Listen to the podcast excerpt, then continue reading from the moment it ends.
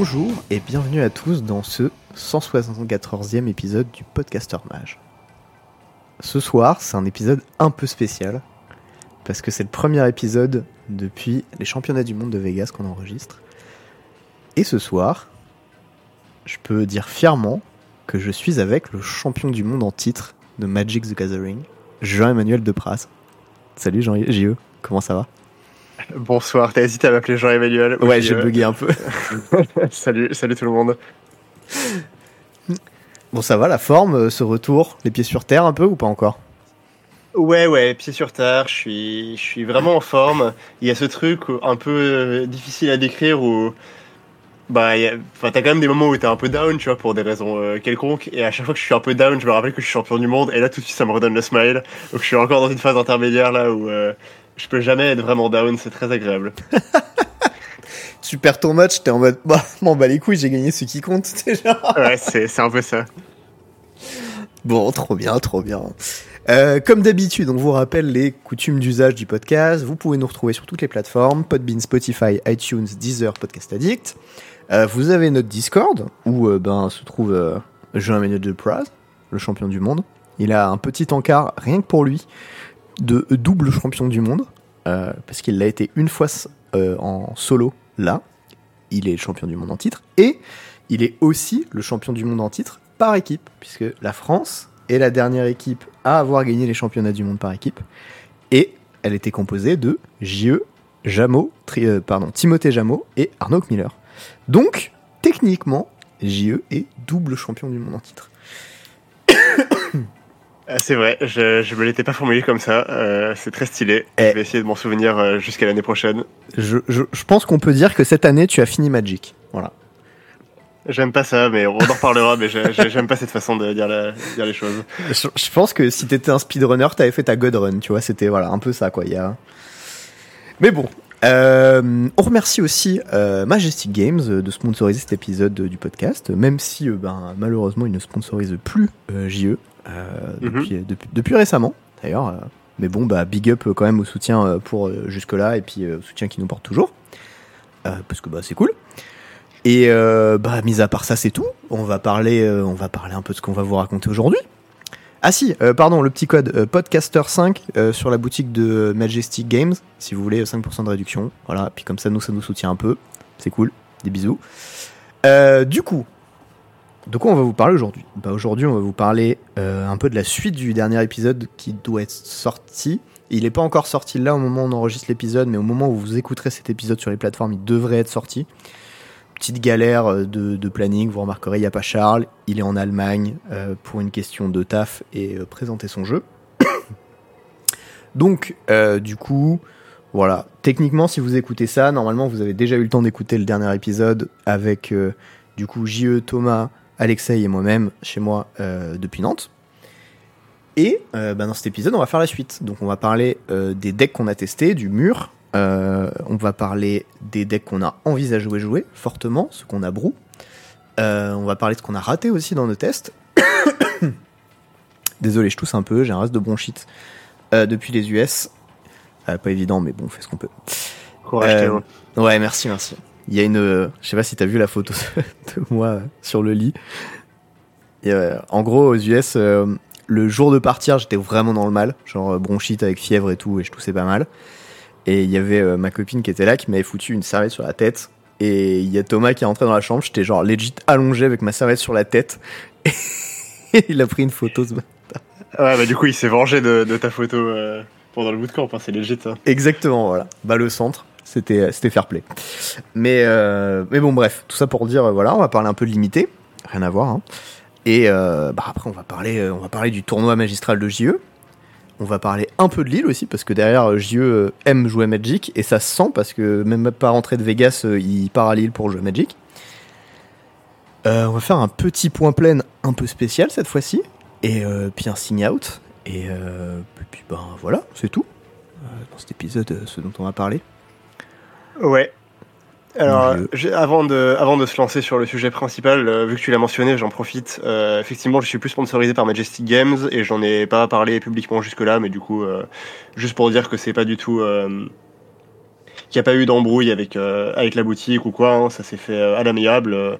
on avait décidé de rester ensemble pour un an. On a fini par rester ensemble pour un an et quatre ou cinq mois, donc beaucoup plus longtemps que prévu à la base.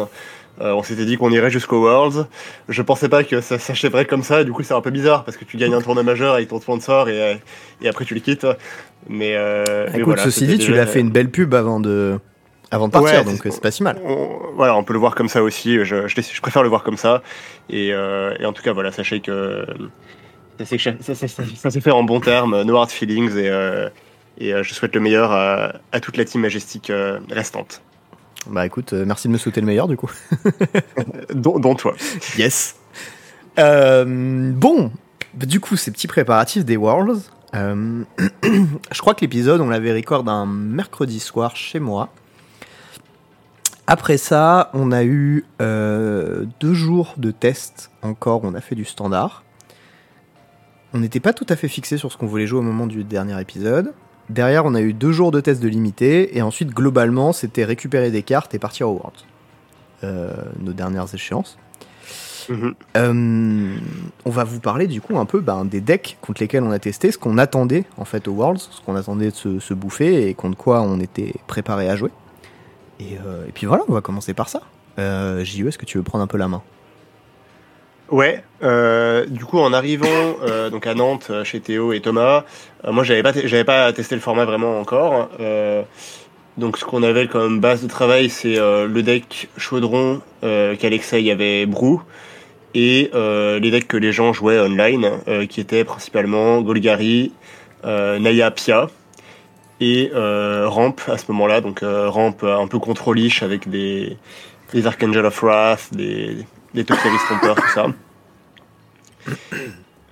Et, euh, et nous, bah, on a commencé par tester Chaudron en ladder contre ces decks-là, si je me souviens bien. Enfin, en, en ladder contre un peu tout, mais principalement ces decks-là.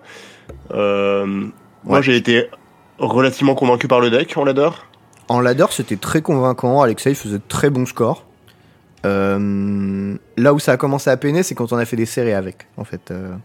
Ouais, voilà. En fait, on a fait une demi-journée, ou une- même pas loin d'une journée entière de ladder avec Chaudron, euh, au cours de laquelle on a tous un peu testé le deck pour avoir un feeling avec, parce que c'est quand même un deck qui est euh, pas évident à piloter, euh, il a des lignes un peu tricky parfois. Ouais, très technique. Ouais. Je sentais que voilà, on prenait de l'aisance avec le deck, on arrivait à gagner quasiment tous nos matchs, si ce n'est tous nos matchs. Mais non, je crois qu'on a perdu un match contre Esper Legend justement déjà à ce moment-là. Alors, on a perdu un match contre Esper Legend, mais dans ce match, on a gagné une partie qui était Ouais, quand même légendaire. incroyable. Ouais, elle était ouf cette partie. On a on a volé la Shieldred adverse avec une activation de Jix, je crois. Ah, Euh, et après, on- C'était Ouais, bien ouais. plus, bien, bien pire que ça. C'est-à-dire que on a commencé par voler un Jix, du coup avec un spell de side qu'on avait side in contre ce deck, et ensuite on était loqué par euh, une Skrelv qui protégeait à la fois un Donic et à la fois une Sholdred. ouais. Et on a piqué la Sholdred adverse, et ensuite on a tué notre repos avec mana infini en réponse à ces triggers de Sholdred. En gros, l'idée c'est que c'était son tour, donc le- les triggers du joueur actif ils vont en pile en premier. Donc du coup, il y avait ces triggers de Sholdred qui allaient en pile, puis le nôtre qui allait en pile à chaque carte piochée. On laissait le premier trigger de notre Sholdred résoudre, et en réponse à son deuxième trigger, on activait Fairy Mastermind pour refaire piocher une carte. Ouais, Et le. Geeks avait volé du coup une Sholdred adverse après qu'on ait commencé à piocher pile à cette carte pour passer genre à un ou deux points de vie, je crois, un truc comme ça. On est Ouais. passé à 1, il me semble, dans cette game. Ouais. C'était vraiment ouf. Ah, mais on a quand même perdu le match. On a quand même perdu le match après, mais, mais c'était cool. Euh, et du coup, donc c'était très convaincant en ladder, mais je sentais qu'on avait quand même besoin de faire des séries pour confirmer tout ça parce que nos adversaires étaient pas très pas très au point sur le deck qu'on jouait, ce qui est normal. Hein, c'était c'était tout nouveau. Euh, ils faisaient beaucoup d'erreurs, euh, ils nous laissaient beaucoup de fenêtres ouvertes, j'avais le sentiment. Euh, donc voilà, on on n'a pas tout de suite fait les séries avec Chaudron, mais euh, on a gardé ça en suspens en se disant ce deck il a l'air solide, maintenant il faut confirmer. Euh, et en attendant, je crois que le deuxième jour, on a fait surtout des séries euh, de Golgari, enfin des, des autres decks en- entre eux en fait pour. On avait fait Golgari Ramp, le- Monored quelque chose, Pia, Golgari et du bleu-black contre je sais plus quoi. Ouais, on a fait du Monored contre Ferries, il me semble. Ah oui, Ferries, on avait fait. ça. Ouais. Euh, donc en gros, pour avoir une vision d'ensemble du format, ça me paraît important de, bah, de comprendre comment les autres decks se matchent les uns les autres pour savoir, enfin pour essayer d'anticiper ce que vont jouer les autres euh, compétiteurs du tournoi. Est-ce qu'il y a des decks qui ont pas trop de sens parce qu'ils perdent contre, ils perdent contre trop de monde euh, Est-ce qu'il y a des decks qui au contraire ont l'air convaincants dans le field Moi j'ai bien aimé Pia. en tout cas à première vue j'ai bien aimé Pia. je trouvais que ça battait bien Golgari. Par contre ça avait beaucoup de mal contre Ramp. Et un gros problème de mana base aussi, hein, du deck. Ouais, la mana a été gênante parce qu'on veut, on veut des landes qui arrivent d'étaper euh, tard dans la partie parce qu'on joue plein d'impulse, donc il faut que les landes qu'on trouve sur les impulses arrivent d'étaper pour caster les autres spells. Et en même temps, euh, c'est aussi un deck qui joue des one drop et des two drop. Donc euh, voilà, on voudrait, on voudrait des bilans originels. Hein. Les fast lands ne marchent pas parce qu'ils arrivent taper trop tard et les, et les et les ne marchaient pas parce qu'ils ne curvaient pas les spells en early.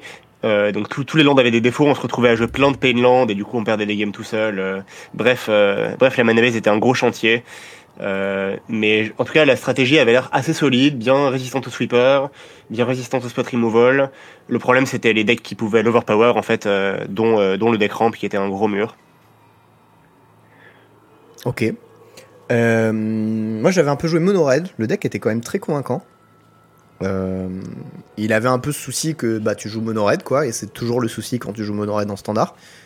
Euh, moi, mon, mon posteriori, c'était que euh, c'était un deck qu'il fallait respecter quand même, parce que je pensais qu'il y avait des gens qui allaient se pointer avec au Worlds. Résultat, je crois qu'il n'y a pas tant de gens qui sont pointés avec au Worlds, mais il était présent quand même. Ouais, il était présent, mais il était surtout présent en jour 1 parce qu'il s'est un peu fait démolir. Ouais, c'est pas si surprenant du coup. Ouais. Il y avait Ramp dans lequel je croyais. On a testé aussi Alara Ramp euh, Invasion d'Alara euh, combo slash ramp. Ouais, ça c'était mon, c'était ma relaxation ça, de jouer ce deck en ladder.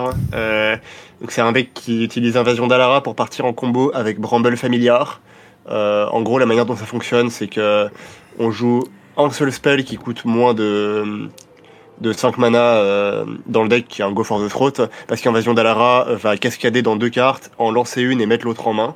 Donc on a le droit d'avoir une carte dans le deck qu'on mettra en main à ce moment-là. Toutes les autres doivent partir en combo. Euh, et donc on va cascader dans Bramble Familiar, qui est un mana d'orc, qui a un côté aventure. On va jouer le côté aventure, qui va nous mêler de euh, cette carte, je crois. Ensuite, si on a trouvé sur l'aventure un Cemetery Desecrator, on va le remonter. On va enlever tous les marqueurs d'invasion d'Alara pour la flipper. Euh, ce qui va faire plein de trucs, dont copier le Desecrator. Et... Bref, c'est un deck qui part en combo tout seul avec une seule carte. Euh, et sa combo gagne la game la plupart du temps. Par contre, c'est un deck pentacolore euh, qui interagit assez mal en, early game euh, et qui est très vulnérable au contre-sort. Et qui a une masse de mana un peu caillée aussi quand même. Ouais, la base mana était caillée quand on a pick up la liste. on, l'a un peu, enfin j'ai pas mal bossé dessus pour l'améliorer. elle restait pas très fiable hein, parce qu'on cherche à caster des spells en early qui coûtent du blanc, qui coûtent du noir et à avoir les 5 couleurs à la fois tour 5. Euh, le problème du deck, c'est vraiment les vulnérabilités au contre-sort. Je pense que dans un fil de GP, ça aurait peut-être été raisonnable de jouer ça. Enfin, pas forcément ce week-end-là, mais le, week-end d'avant, c'était sûrement un bon deck hein, quand les gens le connaissaient pas trop. Mais c'est le genre de deck où dès que les gens sont un peu préparés, qu'ils ont euh, un sideboard avec du bleu dedans, euh, ça devient très dur de gagner des parties. Il y avait pas mal de trucs qui pouvaient. genre, c'est quoi qu'on avait identifié? C'était des trucs comme Light Grave qui était relou, il y avait. Enfin, il y avait quelques, quelques éléments qui étaient un peu relous, quoi. Ouais, la, la, Gravate, euh, en fait, Cemetery Desecrator ne, ne cible pas, donc il, il a réussi à passer à travers Denick, mais il y avait quand même besoin d'un spell asset dans le cimetière quelque part pour enlever les 7 compteurs à la fois avec Desecrator. Donc si l'oppo avait un peu de Gravate par-ci par-là, bah parfois on n'arrivait pas à partir en combo proprement. Euh, la combo elle prenait aussi les line binding, enfin il y, avait beaucoup de petites euh, fenêtres d'interaction en fait, qui ne bloquaient pas complètement l'engine, mais, mais qui les rendaient moins puissants. Ouais. Ça rejoint un peu les problèmes qu'on a, qu'on a eu d'ailleurs avec Chaudron. Les line binding, il y a des choses comme ça, de la Gravate, euh, de Nick. Ouais. Ouais, au euh, final, ce format standard, il est un peu hostile à combo en fait. Enfin, il y, y, a pas mal de decks combo différents qui existent, mais euh, ils sont tous vulnérables à des cartes que les gens peuvent main decker, donc c'est un peu gênant. Ouais. Bah, le, le meilleur exemple de ça, c'est de Nick et Sholdred. Mm. Sholdred, c'est plus vrai dans les versions du coup Chaudron. Euh, mais c'est pas c'est pas tout à fait vrai contre le deck euh, combo à Lara. Par contre, euh, Denick, c'est très vrai aussi contre Chaudron parce que ben c'est une carte qui est main deckée dans tous les decks qui jouent Raffine globalement parce que la synergie entre les deux cartes est juste trop forte quoi. Ouais, tout à fait. Euh, ok. Qu'est-ce que ah oui si dans le dernier épisode, du coup on parlait de deux decks qu'on n'évoquait pas. On n'a pas évoqué euh, leur nom pour pas trop euh, se vendre la mèche, etc. Les deux decks auxquels on pensait, euh, le deck un peu secret, un peu maison, c'était le deck Chaudron, du coup, euh, Simic Chaudron, qui était le deck que Alexei avait brou. Euh, Il y avait aussi Elliot Dragon qui avait brou quelques versions du deck et qui avait fait quelques tests dessus. Mais je crois que overall, la liste d'Alexei était un poil mieux. Elles étaient différentes toutes les deux. hein. Elles n'étaient pas fondamentalement meilleures ou quoi. C'est juste que par rapport à ce que les autres faisaient en face, ça semblait un peu mieux. Et il y avait une deuxième version avec Training Ground, qui était celle d'Eliott, et qu'on a retravaillé un peu avec JE, etc. Qu'on a trouvé convaincante pendant un moment, mais on n'a pas trop su comment conclure dessus. quoi. En fait, il y a plein de manières de, de builder cet archétype-là. Euh, une fois que tu as les pièces principales, donc à savoir la, la ferry qui se détape toute seule, euh, le chaudron et euh, un moyen de faire du mana, qui peut être le Camille vert ou qui peut être Omen Hawker dans la version mono bleu. Euh, une fois que tu as ce trio-là, en fait, tu peux mettre un peu. Enfin, tu peux mettre plein de trucs différents autour. La version d'Alexei, elle était très centrée sur la meule. euh, avec euh, des cartes un peu nulles, genre Phalangie archéologiste, dont j'ai passé la semaine à me moquer parce qu'il ne touchait jamais. Au final, il les jouait Euh, plus, non, à la fin, non? Si, si, il les jouait et il continue à briquer dessus. D'ailleurs, c'est très drôle parce que euh, à un moment donné, euh, je suis à côté d'Alexei pendant une ronde du tournoi. Et euh, je perds mon match assez vite et je commence à regarder sa game. Et au moment où je regarde sa game, il résout un phalangie archéologiste et il brique. Et il me regarde et il fait Putain, mais c'est encore ta faute. Euh, mais donc voilà, il, a- il avait beaucoup de self-mill, alors que Elliot jouait des Fauna Shaman et avait un package euh, de, de tutor, du coup, avec euh, une tortue pour bouncer chez Oldred, un Shigeki pour remonter son cimetière. Il y avait des idées sympas, mais ça prenait trop Ouais. de temps, en fait, à chaque fois. C'est ça, c'était très long à faire, à exécuter sur Arena, et, euh, et ça me semblait un peu vulnérable à l'interaction aussi. Non, mais il y avait ce côté aussi, même, même pendant les games, en fait, pour vraiment mettre en place ce truc, ça nécessitait que les choses se passent un peu trop bien, je trouvais. C'est ça qui me Ouais. posait problème, quoi. Ouais, bah Fauna Shaman, ça a mal vieilli comme carte. Hein. Je suis... Ça me fait du mal de l'admettre parce qu'elle est encore dans mon cube et j'aime bien la carte, mais, euh, mais pour du construit où tout le monde joue des anti-bêtes, euh, tu... bah, bon, c'est une bête sans ETB, très fragile, et puis. euh, Bah, Il y a plein de decks qui jouent défausses 4 ta- cut down, quoi. Genre, pff. Ouais, et puis parfois l'oppo peut l'ignorer aussi et tuer les bêtes que tu vas chercher une par une, quoi, parce que toi ça te demande du mana et un investissement, et. Mm. Bref, c'est pas très puissant. Ok. Et euh, l'autre deck, du coup, du... dont on a parlé, euh, bah, c'était Esper Legends. Euh, tout bêtement, hein, on avait déjà un petit, un petit doigt dessus. J'ai eu sa révélation en mode, mais en fait, c'est Esper Magda. le- non, c'est Grul Magda. Esper Magda, j'aime bien. Euh, Est-ce que tu veux expliquer un peu pourquoi tu disais ça, du coup Ouais, euh, il y a deux ans, quand j'ai joué les Worlds, je les ai joués avec un deck que personne jouait à ce moment-là et qui venait du format précédent qui était Grul Magda, ou Grul Trésor, euh, comme l'a appelé le coverage. Euh, et euh, et c'était un format où j'avais pas trop testé. Je me suis pointé avec un deck qui existait la saison d'avant que j'avais que j'avais essayé d'optimiser. Je comprenais pas pourquoi personne le jouait parce qu'il y avait beaucoup de cartes très très fortes dedans. En fait, c'était c'était un peu le deck qui concentrait la meilleure curve de créatures possible du format. Euh, et bah ça s'était bien passé pour moi. J'avais perdu en finale contre un, mauvais match-up, mais tous les autres match-up du format m'avaient semblé euh, semblé corrects. Euh, et là, bah, pendant les tests, à un moment donné, je me suis demandé mais pourquoi personne joue plus Esper Legend C'est un deck que j'avais, enfin au moment où, où Fable et Bankbuster avaient été bannis dans le standard d'avant, je m'étais déjà dit bah Esper Legend ça va probablement être le meilleur deck. Et puis ça n'avait pas été le cas. Les gens s'étaient tournés plutôt vers bleu noir. Euh, on en avait, on en avait très peu vu finalement des Esper Legend en fin de format. On en voyait aussi très peu en début de nouveau format. Et ouais, je comprenais pas pourquoi. Et, donc bah, j'ai voulu faire des séries avec ce deck-là. Euh, on l'a, envoyé contre Golgari, on l'a envoyé contre Pia, on l'a envoyé contre Ramp. Euh, il a été très il a été en- entre convaincant et très convaincant dans tous ces match-ups, on va dire. Je pense que le plus serré des trois c'était Golgari, mais c'était quand même assez, assez, assez tranché à mon sens. En fait, surtout, c'était que Golgari, c'était un match-up qu'on s'attendait à être plutôt négatif. Et on s'est rendu compte qu'en fait, avec la puissance des cartes qu'on jouait, et l'écart de power level qu'il y avait entre les cartes que nous on jouait et que notre oppo y jouait, enfin que le joueur de Golgari jouait, faisait qu'en fait, même si structurellement on était théoriquement dans la sauce, ça allait. Parce que juste nos cartes étaient globalement plus puissantes. C'est ça. En fait, ce que Esper Legend ne veut pas affronter dans la théorie, c'est des piles de removal, parce que c'est un deck euh, qui cherche à faire sticker des menaces et, et qui a pas trop de second souffle quand elle meurt. Euh, et Golgari, ça avait une tête de pile de removal, mais en fait, n'en était pas tellement une, parce que bah, dans Golgari, t'as aussi des menaces, t'as aussi pas mal de créatures. Parfois, parfois le Go- Golgari pioche assez peu de removal. Euh, parfois, quand il les pioche, c'est des Go for the Throat qui, euh, qui passent pas les Skrelv et qui sont un peu awkward. Et en fait, on s'est rendu compte que les menaces de Golgari, on pouvait globalement les ignorer. En fait, elles étaient trop nulles par rapport aux nôtres. Genre Tortue, c'était c'était ridicule. Tortue, Euh, Dreadnought Knight et euh, non Mosswood Knight et euh, Tenacious Underdog, c'était vraiment caillé. Par contre, Ouais, bah euh, c'est ouais. par contre, Glissa et Shoulder Ride, c'était des vraies bêtes, quoi. Voilà, il y, y avait deux menaces un peu importantes qui étaient Glissa et Sheol Dread. Et comme on avait un peu de Go for the Throat et, et des Channel Land pour les tuer, en, vrai, ça passait. du moment qu'on avait une bonne curve de bêtes nous-mêmes. Et puis aussi, euh, lui, il jouait plus de removal que nous, mais nous, on avait 4 Skrelv. Et du coup, ben, à partir du moment où il peut pas gérer Skrelv, ou qui compose une Skrell et qui peut la gérer, il est forcé de la jouer. Donc du coup, ben, pas ouf, quoi. Et aussi, on a une 2-1 First Strike. Donc toutes ces bêtes qui sont X2, euh, bisous. C'est ça, on a une 2-1 First Strike, on a Fairy Mastermind qui punit les aventures de Dread Knight et les pioches de Glissa. En fait, on a plein de petits croche-pattes à lui mettre et, euh, et comme son deck est très fair, bah, dès qu'il commence à prendre des croche-pattes, c'est dur pour lui de, de revenir. Ouais. Donc voilà, le, le deck Esper était convaincant. Après, on a commencé à lui envoyer des murs un peu plus costauds, en tout cas des, des match-ups qui, sur le papier, avaient l'air plus défavorables. Donc euh, je crois que tu as fait une série contre Blue Black Control qui était globalement even, peut-être even moins. Bah, Euh, en tout cas, c'était pas, euh, tu te sentais pas dans la sauce, quoi, en jouant ce deck. Ouais, du coup c'était c'était encourageant. Et c'était le deck Euh, qu'on pensait être le pire qui puisse exister. Donc, euh, bon. Voilà. Euh, moi j'ai fait une série contre Alexei qui jouait Esper Control, où au début j'ai un peu galéré, euh, notamment contre Void Rent, qui était une carte vraiment chiante, parce qu'elle passe la ward de Raffine et, et qu'elle casse aussi les, les menaces de side, genre les Wedding Announcements. Euh, mais au final, tu, tu volais quand même des games parce que le deck Esper Control était pas pleinement fonctionnel. C'était un deck contrôle en 2023, donc euh, il manquait de proactivité. Parfois, il avait pas les réponses adaptées et tu lui roulais dessus. Euh, et post-side, t'avais droit de rentrer des contre-sorts toi aussi et, et des menaces un peu plus résilientes. Et, et du coup, le match-up était assez serré. Ce que, ce que j'avais remarqué aussi, c'est que souvent post-side, tu le mets, enfin pré-side aussi, mais pré-side, t'avais pas tes contres.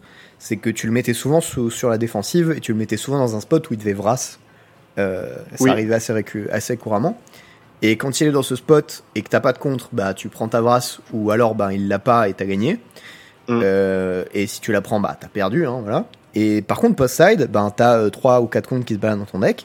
Et là, bah en fait, il se retrouve dans des spots où s'il vras et que t'as un compte, c'est lui qui a perdu quoi. Donc euh, Ouais. tout de suite, c'est un peu plus délicat quoi comme match-up. Ouais, les, les match-ups où il y a des Vras en face, où il y a des Sunfall en particulier, ils se jouent très souvent à si t'as le contre ou pas. Et en fait, comme main deck, t'as le droit de jouer plusieurs airtails et un mec disappear. Enfin, bon, au moins, au moins deux airtails et peut-être un mec disappear en plus pour, euh, euh, pour, les, pour les vrais. Euh, Eh, a priori, pouvais- t'avais raison, c'est toi qui as gagné. voilà, je peux dire ça. Non, mais disons que tu as des contres intégrés, mais une deck a ta structure et tu peux en rajouter en side, effectivement.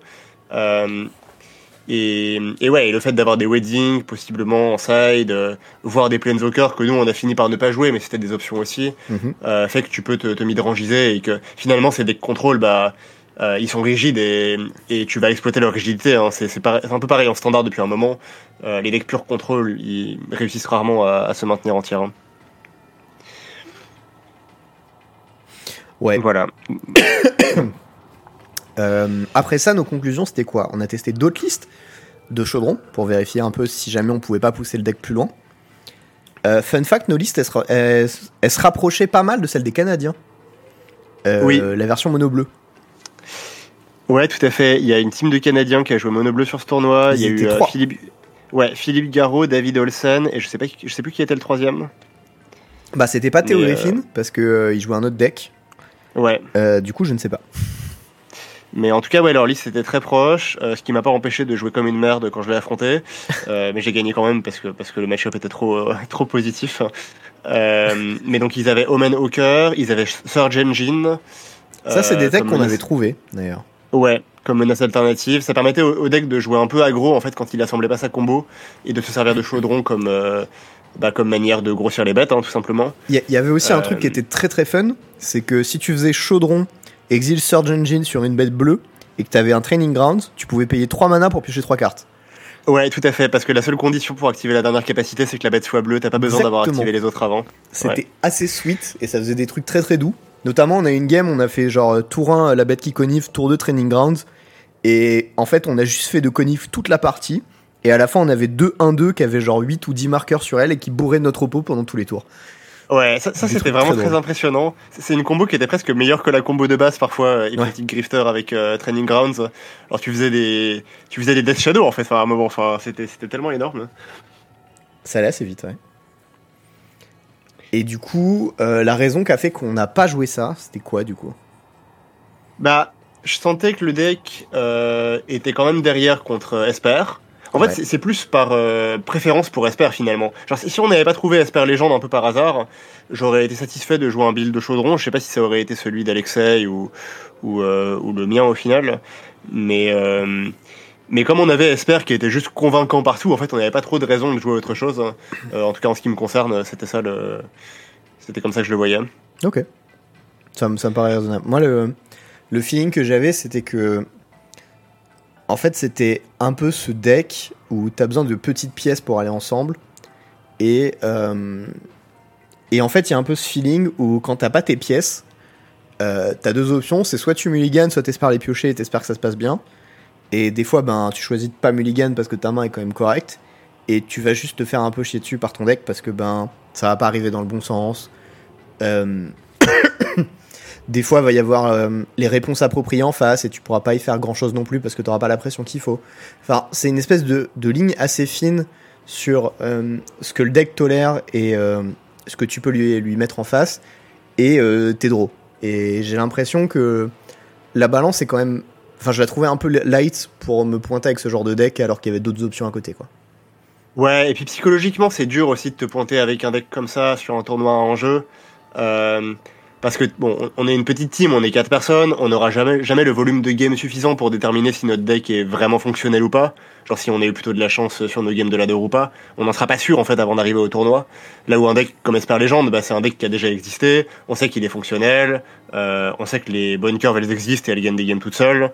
Euh, et par ailleurs, c'est un deck qui, qui, qui te donne pas trop d'agency en fait. L'agency, elle est, elle est chez l'adversaire. Genre, tu, tu donnes beaucoup de responsabilité à l'adversaire sur euh, est-ce que, est-ce que il ou elle va bien euh, gérer les bonnes cartes au bon moment et effectivement, bah, si c'est pas le cas, euh, tu vas gagner, tu, tu vas avoir des free wins. hein. Je pense qu'Alexei, il y a eu des free wins sur ce tournoi.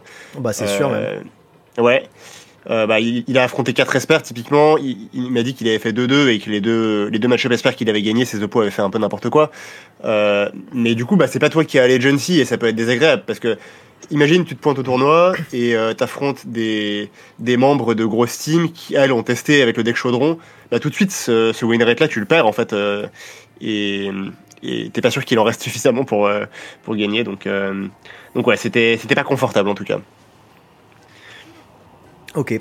Dans les cartes qu'on qu'on a eues, qui étaient une vraie révélation, qui paraissait complètement nulle, enfin, qui m'ont paru en tout cas plutôt nulles, et qui en fait étaient vraiment pas mal du tout, même indépendamment du fait que tu jouais ce deck ou pas, c'était Sleep Curse Ferry. Oui, ça c'était une bonne carte, ouais. On l'avait joué carte. aussi dans Ferry, et Ouais. euh, que ce soit dans Ferry ou dans Chaudron, c'était quasiment systématiquement la meilleure carte du deck, pour des raisons un peu différentes, mais une des raisons principales, en fait, c'est son ratio. Il est vraiment très bon. Et il a pas trop de contraintes, du coup, euh, ça c'est vraiment une carte qui, je pense, aura sa place à un moment donné dans le format. Bon, voilà, ça vaut ce que ça vaut, mais... Ouais, ouais. Euh, ok, écoute. euh, Désolé, la voix est casse pas mal. Je vais y arriver. Euh, merci Thierry de, de nous rejoindre. Et merci à tout le monde. Et du coup, ben. Est-ce qu'il y a d'autres trucs que t'aimerais, dont tu aimerais parler euh, sur le standard ou Au niveau de nos tests, bien sûr? On va revenir sur le tournoi de JE après, vous en faites pas. Hmm. Euh, bah, tu parlais des trucs qu'on avait loupés. Est-ce que tu veux en parler maintenant? Ah, oui, ça c'est une bonne remarque. Il y a deux trucs essentiels qu'on avait ratés. Euh, le premier, c'était Esper Midrange. Mm. Euh, c'était le deck le plus joué du, du, du format. Et, enfin, au Worlds, hein, que ce soit clair. Et euh, et ben s'il se trouve que c'est le deck qu'on n'avait pas vu venir. En fait, on, on en a entendu parler vaguement, enfin vite fait via Thomas à la fin. Euh, le problème, c'est que Thomas, il avait ses cours et du coup, il testait pas vraiment avec nous la journée. Et que nous, bah, les games, on les faisait la journée, donc du coup, ben, voilà. Et euh, parce que bon, à 19h, quand t'as fait 8 heures de test quasiment non-stop, t'es un peu cuit, hein. Ouais.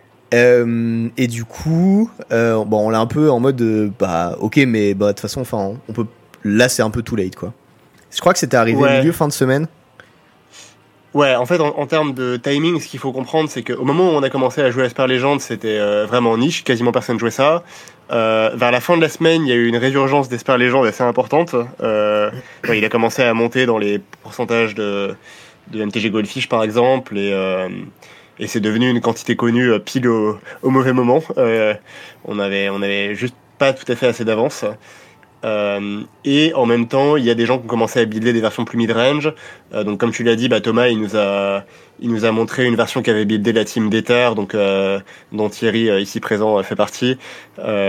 Mais mon sentiment là-dessus, c'est que c'était des versions pas encore très matures de l'archétype, euh, qui jouaient des carrés de raffine avec euh, très peu de, de bêtes de curve, euh, qui sous-optimisaient leurs cartes en fait, de manière générale et que peut-être qu'il y avait un moyen de builder Esper Midrange qui serait le meilleur deck du format avec que des cartes solides et une moindre vulnérabilité au removal qu'Esper Légende. Mais si ça existait, on l'avait pas encore trouvé et on n'aurait pas le temps de la trouver. Ouais. Donc voilà, on est resté sur ce qu'on connaissait. Et puis aussi, on pensait pas que ce serait un deck qui serait très présent en Worlds, et du coup, on a juste pas testé contre. À ce C'est vrai. Parce qu'on s'attendait juste que ce soit un deck un peu fringe qui, qui existe, mais vite fait, c'est tout, quoi. Et du coup, on a dit, bon, bah, de toute façon, on n'a pas trop le temps, c'est pas très grave. Voilà, tant pis. Ouais, alors c'est pas tout à fait vrai qu'on n'a pas testé contre, parce que j'ai quand même fait un bout de série avec Thomas euh, le dernier jour. Euh, qu'on n'a pas prolongé, on, on a fait 4 games. Hein, mais, euh, ah, mais c'était le week-end, ça, non? Non, non, c'était encore chez toi. C'était avant de partir. Je sais plus si c'était le dernier jour ou l'avant-dernier, mais en tout cas, on a fait une série de ce match-up-là, courte. Et ça paraissait à peu près even. Genre, on sentait que les différences de build n'étaient pas assez importantes pour que le match-up soit très tranché. Et au final, c'est ce qui s'est vérifié aussi sur le tournoi. La, le feeling que j'ai eu, moi, du coup, en jouant contre le deck au tournoi, j'ai joué contre Calcano, qui jouait ça. Euh, Il y avait plusieurs trucs, et qui, moi, me font penser que, globalement, c'est un meilleur deck que Esper Legend. Euh, déjà, c'est un deck qui joue moins de land, euh, Esper Midrange, et qui a une curve plus haute, globalement.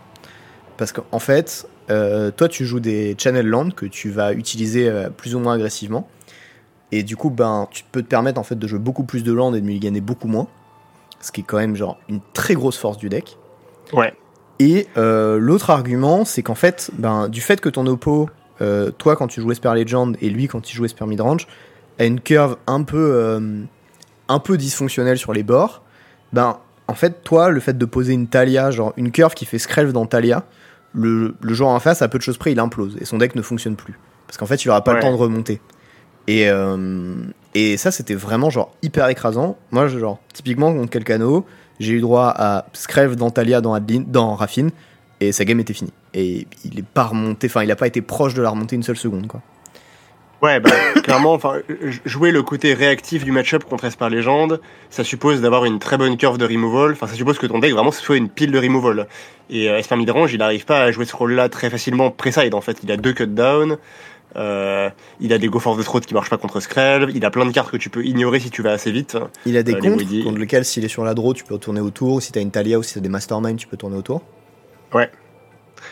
Donc euh, c'est vrai que post-side, bah, il, post-side, il réussit à adopter une structure qui est euh, qui est meilleure, euh, qui est plus plus solide pour tuer les bêtes.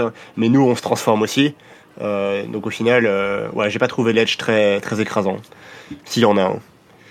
Pro- probablement qu'il y a un. Enfin, la théorie voudrait quand même, moi j'ai l'impression, qu'il y a un petit edge pour Esper Midrange, pour des questions de structure et que peut-être en moyenne ça va. Mais Mhm. en fait, le fait que. Genre, ce qu'il faut voir, c'est qu'Expert Legend, c'est vraiment un deck qui est hyper bien construit. Et. euh, genre, la, la structure du deck est hyper particulière parce que c'est à la fois un deck plutôt agressif, qui a, qui a pas mal de tempo, et en même temps un deck qui joue beaucoup de land et qui peut se permettre de flotte bizarrement. Ouais. Donc, c'est c'est vraiment des choses qu'on n'a pas l'habitude de voir à Magic, et je pense que c'est genre c'est un vrai gain euh, puissant d'avoir ça dans son deck, quoi. Cette structure. Ouais, c'est- très fluide en fait. Enfin, c'est tellement plus fluide par rapport à tous les decks du format. Le seul deck avec, avec lequel j'ai eu le même sentiment de fluidité en testant, c'est euh, Nayapia, euh, mais qui n'a pas du tout le même power level quand il tourne. Euh, ces cartes sont pas, pas aussi puissantes quoi, euh, pour la même quantité de mana. Euh, mais sinon, ouais, la plupart des autres decks du standard, bah, c'est des decks de standard un peu. c'est un peu des piles quoi. C'est des. C'est c'est des bonnes cartes, euh, plus ou moins curvées, et, et quand elles s'alignent bien contre les cartes d'en face, tu gagnes, mais mais il n'y a pas le même, euh, le même degré de, de synergie entre, entre les cartes. Je suis, je suis plutôt d'accord avec ça. Mais du coup, bon, Esper Midrange, c'est un peu le notre, notre petit loupé euh, de, de ces tests. Ceci dit, ça nous a quand même pas pe- peiné ou caillé ou quoi que ce soit, parce qu'au final, ben, les choses font que euh, coup de bol, mais ça va quoi. Et puis bon, bah, Ouais, ça va. C'est pas très dur de, de se rendre compte de ce que tu dois faire dans le match-up en fait. hein. C'est le même deck que le tien avec une structure plus lourde, donc bah tu t'essaies de passer globalement en dessous et ça va quoi. Ouais. L'autre truc qu'on avait un peu raté, c'est euh, les decks Up the Beanstalk un peu contrôlish que Greg Orange a joué et euh, que Gabriel Nassif et Red Duke ont joué aussi dans Ramp, Euh, une version contrôle de Ramp. Et Ouais. euh, ben c'était pas mal. On a vu euh, du coup, euh, je pense que beaucoup d'entre nous ont vu tes games contre Greg Orange. Et ce qu'il faut Mhm. savoir, c'est que juste avant, avant le top 8, il avait déjà joué contre Greg Orange en jour 2. Euh, ouais, c'était même en jour 1 en fait. C'était Ah, c'était la jour un ronde 7, je crois. Ouais, c'était jour 1, ouais, c'était l'avant-dernière ronde. J'étais à, j'étais à 4-1, je crois. C'est lui qui m'a bourré en ronde 6. Et euh, il m'a bien bourré avec Chrome Host Seed Shark, notamment. Ouais. Euh, post-side, parce que j'avais pas gardé le Go for the Throat. Et il, il avait mulligané à 5, je me sentais hyper frais. Et euh, j'avais une très bonne sortie avec euh, Drop dans Wedding. Et je me suis pris un Seed Shark tour 3 qui a été un mur infranchissable. Et, et ouais, c'était c'était assez dur cette, cette game-là. Mais j'étais quand même assez confiant que le match-up était, était favorable overall. Mais bon, voilà, c'est- une pile de removal pour le coup, donc euh, il, il a moyen d'appuyer sur euh, les faiblesses de notre deck. Ça, c'est un deck euh, qu'on n'avait pas du tout vu venir. On savait que Greg Orange allait jouer contrôle. On pensait qu'il allait jouer Esper contrôle. Euh, on pensait pas qu'il allait jouer Esper avec du vert. Et en fait, il jouait quasiment mono blanc contrôle avec une base très très blanche avec des Laydens armes. Son deck était très bizarre, comme euh, aux habitudes de deck de Greg Orange, je crois. Mais c'était pas si mal euh, dans la méta et bah, il a top 8 avec. Donc euh, bon, euh, comme quoi, comme quoi, c'était pas si Ouais, mal. il, il avait ces petits tricks avec les spells à X qui, qui peut overpay pour piocher sur Up Beanstalk qui était assez mignon. Il y a aussi les line soit- binding qui fait ça. Ouais, que ce soit Marche Blanche ou Syncopate, les deux tu peux overpay quand t'as assez de mana. Euh, il y avait la baleine qui est un removal mais qui fait aussi piocher plus tard sur Off the Beanstalk. Son- deck était vraiment bien construit. Le seul petit truc qui me déplaisait dedans, c'est que il jouait 4 Laden Arms avec euh, plein de, de bilans de bleu-vert, hein, parce qu'il était obligé s'il voulait, s'il voulait curver ses Beanstalk. Les trios. Et, euh, ouais, et on a pu voir que bah, à la Game 5 par exemple du quart de finale contre moi, euh, il a jamais pu il a jamais pu gé- gérer euh, Red de la game avec les Don Arms parce qu'il avait trop de Dreamroot Cascade et de Yavimaya Coast. Bah ça c'est la punition pour jouer un- une base de mana un peu caillée. hein. Ouais ouais. Voilà, faut le payer au bout d'un moment. Mm. Ok. Euh, Est-ce que tu penses qu'on a raté d'autres trucs en construit? Mis à part ça, toi. Bah en vrai je pense pas. On a testé un peu Ferries. Euh, on a vite conclu que c'était pas assez fort, même si moi j'aimais bien euh, le deck. Bon, Shota a joué Ferries avec des Manland, mais mais je crois pas qu'il ait fait une performance euh, incroyable. Il, il a splashé du coup les Manland verts, hein, les Lumbering euh, euh, Rest- Restless, Restless Vinestalk pardon et euh, Restless Cottage Ouais. euh, dans la base bleu noir Ferry. Euh, ce qui était plutôt malin parce que bah, le problème de Ferris c'était un manque de second souffle donc ça ça palliait ce problème là mais bon je pense que le deck était quand même pas très bon parce qu'en contrepartie il y avait des taplands tu pouvais pas curver tes 1 euh, voilà. Ouais, ça posait de gros soucis quand même. Après, ça Euh, reste non je crois pas. ouais ouais je, je crois pas qu'on ait raté d'autres trucs euh, majeurs. Il y a eu le deck de Simon Nielsen aussi le deck Soldiers. Ça on en a parlé vite fait à un moment. Ouais. Euh, on n'avait pas retravaillé la liste avec les Regal Bunnycorn comme l'ont fait la, la team Handshake, mais comme globalement ils n'ont pas eu des très bonnes performances, hein, il y, a que Simon qui a performé avec le deck. Je pense qu'on peut dire que Qui a fait pas- 0-2 dans 10 Z, je crois. Ouais, enfin, il a fait un- une streak incroyable de, de win, mais à côté, Nathan Stoller a pas fait jour 2, si je ne m'abuse. Nope. Et, euh, Il m'a bourré en jour, hein, et- ceci dit, mais. Ouais, ouais, ouais. Et, euh, et David Inglis non plus, euh, le, le capitaine de la team. Du coup, je pense qu'on peut dire que c'est pas un gros raté de notre part, même si on l'a pas vu venir. Non. Il y a le deck d'Alexander Rain, qui était très stylé, qui jouait UWED Token.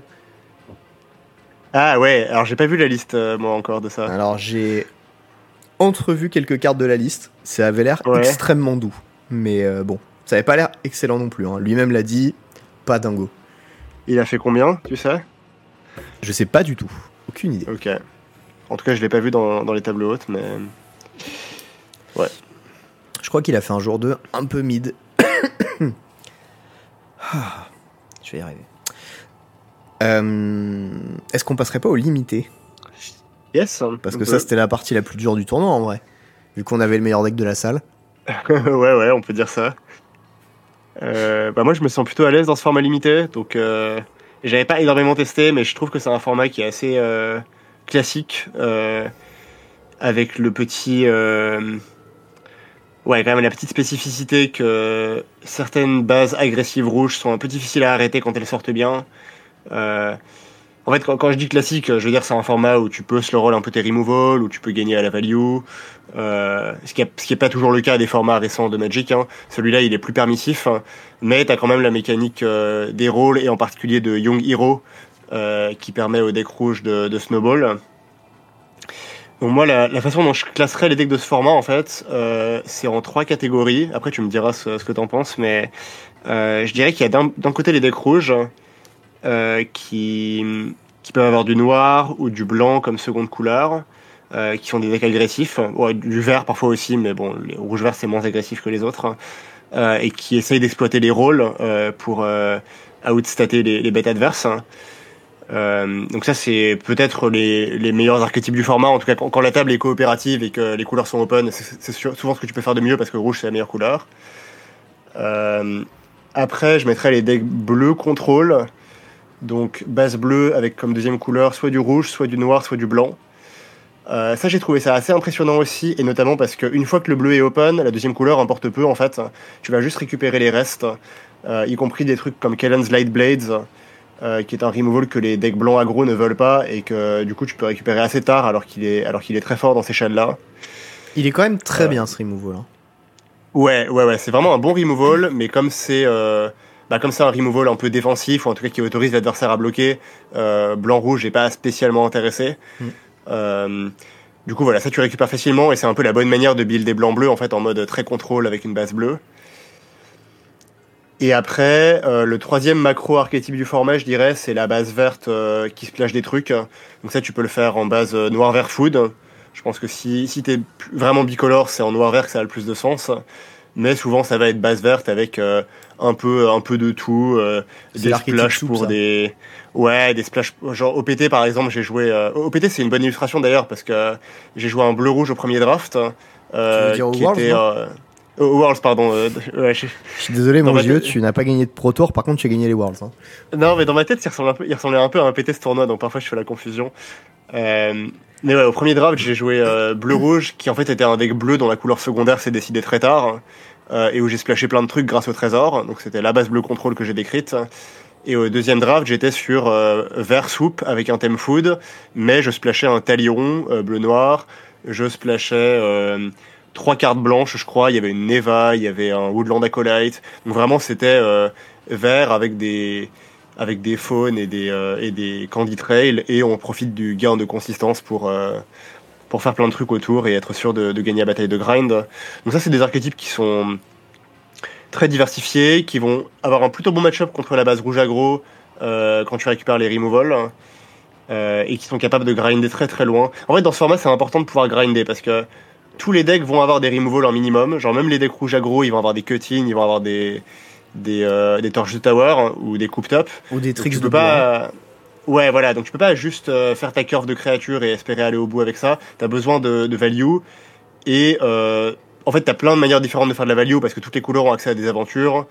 Euh, mais voilà, faut que tu t'assures d'en avoir un minimum dans ton deck pour pas te faire arrêter par des par des removals ou par la première 2-3 qui passent. Par la Euh, police. Et du coup, bah, la base rouge, la base bleue et la base verte, c'est un peu les trois manières d'avoir à la fois euh, euh, une structure défensive qui tient la route et un bon late game, je trouve. Ok. Euh, alors, je suis plutôt d'accord avec ça. alors, à ceci, à quelques trucs près. Déjà, je trouve que les rôles dans Red Black, ils sont, ils pas du tout la même importance que dans Red White. Euh, Red Black, c'est plutôt un archétype qui swarm, en fait, j'ai trouvé, qu'un archétype qui, euh, qui outgrind ou qui essaie de passer en forçant, etc. il force, mais différemment, en fait. Et j'ai pas l'impression que la taille de ces bêtes, elle ait la même importance que dans Red White. Euh, après, pour ce qui est du vert, je, suis d'accord. globalement, c'est. T'as du coup. Le vert, en fait, j'ai trouvé soit très synergistique, synergique, soit euh, très souple, mais pas trop l'entre-deux. Quand tu joues vert, tu joues soit vert blanc avec un plan enchantement très, euh, très ancré, très marqué, où il faut vraiment que ce soit open et que tu sois le seul type à la table à jouer ça et que tu récupères les zone calls, les machins, les trucs. Euh, ou alors tu joues un plan qui est du coup black green food avec ben, des removals et des bêtes qui font des food et qui synergisent avec. Ou t'as le plan euh, red-green, 4 euh, de force globalement, et, euh, des, des pâtés quoi. Et des trucs qui font piocher sur tes bêtes 4 de force. donc, pour ce qui est du bleu par contre, c'est un truc où je me suis jamais retrouvé à drafter ça dans le format. ok. du tout. Je sais pas si c'est que volontairement je l'évite, mais j'ai pas l'impression que ce soit fondamentalement le cas. Soit c'est juste que je. En fait, j'évalue pas les cartes bleues assez hautes pour euh, les considérer comme open quand elles le sont et du coup drafter ça Je pense que ça a du sens parce que le bleu c'est une des couleurs les plus faibles du format en termes de carte quality individuelle. Euh, donc c'est rare qu'il y ait une carte qui te fasse dire ah ouais le bleu est open. Souvent ça va être une, euh, une string de piques en fait où genre tu t'aperçois que à chaque pack t'as deux ou trois cartes bleues et du coup tu finis par partir dessus par la quantité. Mais, mais effectivement le bleu a pas les mêmes a, pas le même attrait euh, carte par carte. Genre, il n'y a pas de Candy Grapple ou de, ou de Torch de Tower en bleu. Euh. Et ouais, je, suis assez d'accord avec les nuances que tu as apportées. Euh, quand tu dis qu'il y a des decks verts synergiques et des decks verts plus souples, c'est vrai que il y a un archétype dont j'ai pas parlé, qui est l'archétype Season of Growth ou ouais, Tangle Span Lookout. Ouais, c'est ça, plutôt white green, mais en fait, Season of Growth, tu peux aussi le builder en, en rouge vert, euh, je trouve. C'est vrai. Et c'est des decks qui. C'est des decks un peu combo-ish, où quand ils ont Season of Growth, t'as vraiment pas l'impression de jouer le même format que ton adversaire. Genre, sur un de nos drafts du, du week-end à Paris, là où, on testait, euh, j'ai eu une version du deck avec double Season of Growth et un Lookout, euh, qui a fini par faire 1-2, mais sur les games où je touchais les payoffs, vraiment c'était écrasant. J'avais toujours cette carte en main, euh, je pouvais facilement battre des piles de removal. Euh, vraiment, j'avais pas l'impression de jouer le même format que, mes adversaires. Et je pense que c'est des decks, si t'es attentif à, leur existence, ils sont assez souvent open en fait parce que les gens piquent pas très haut 6-9 grosses euh, actuellement sur Arena. Donc c'est une bonne manière, on va dire, de, de terminer ton archétype vert quand tu as pas forcément toute la comment dire, quand, tu chopes pas les bombes à splasher en fait, euh, quand t'as pas la puissance brute, euh, ça peut être une manière de drafter vert qui fonctionne aussi. Ok. Euh, après, de ce que je me souviens, même si t'avais l'air d'avoir le deck des nuts, t'avais fait genre un 2, non à ce draft Ouais, c'est ce que, c'est, ce que j'ai dit, ouais, j'ai, fait un 2.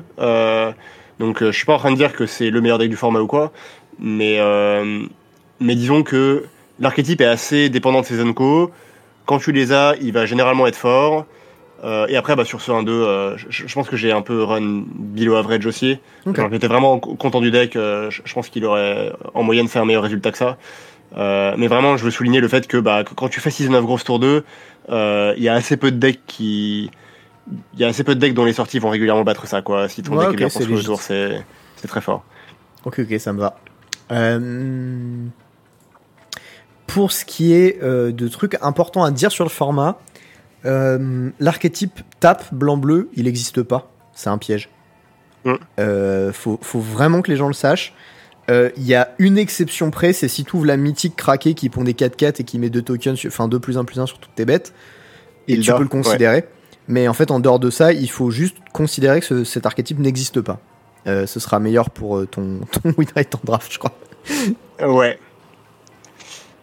Euh, Est-ce que tu as peut-être un point à faire sur blanc-noir aussi? Parce que je crois que tu aimes beaucoup blanc-noir et on n'en a pas parlé encore. Moi, j'aime beaucoup blanc-noir. Cependant, c'est euh, pour moi un archétype qui a le même défaut en fait que euh, blanc-vert. C'est-à-dire que c'est un archétype où tu as besoin en fait d'avoir une redondance de certaines cartes hautes et en plus de ça, accès à des zones co. Ce qui fait que les deux ensemble, c'est un peu, un peu galère. Et l'autre problème aussi, c'est que euh, ben, c'est un deck qui est très vulnérable au top deck. Parce qu'en fait, que ta façon de gagner, ça va être l'enchant à 1 qui fait défausser ton oppo et qui met 2. euh, la 3-2 qui renvoie dans ta main un de tes permanents et tu fais ça du coup avec ton enchant à 1 ou l'autre enchant à 2 qui pour une 2-2. Euh, tu vas avoir des Night of Dose pour essayer de grinder de la value sur tes enchantes que tu vas sacrifier au fur et à mesure de la partie, sur tes rôles, tes machins, tes trucs. Tu vas euh, potentiellement avoir la Shiok, je sais pas quoi, la 3-3 pour 4 qui fait piocher quand un enchant qui meurt et essayer de générer un peu de value. Et, Reaper, ouais. Quoi? Ashiox Reaper, ouais. Ouais, Reaper. Et euh, t'as besoin bah, d'avoir pas mal de removal parce que ben globalement euh, tu joues euh, une cou- deux couleurs où il y a des removals. Ils sont très importants dans ton deck parce que ben t'as pas d'autre façon en fait de battre les spoilers que de les faire défausser ou les gérer comme ça.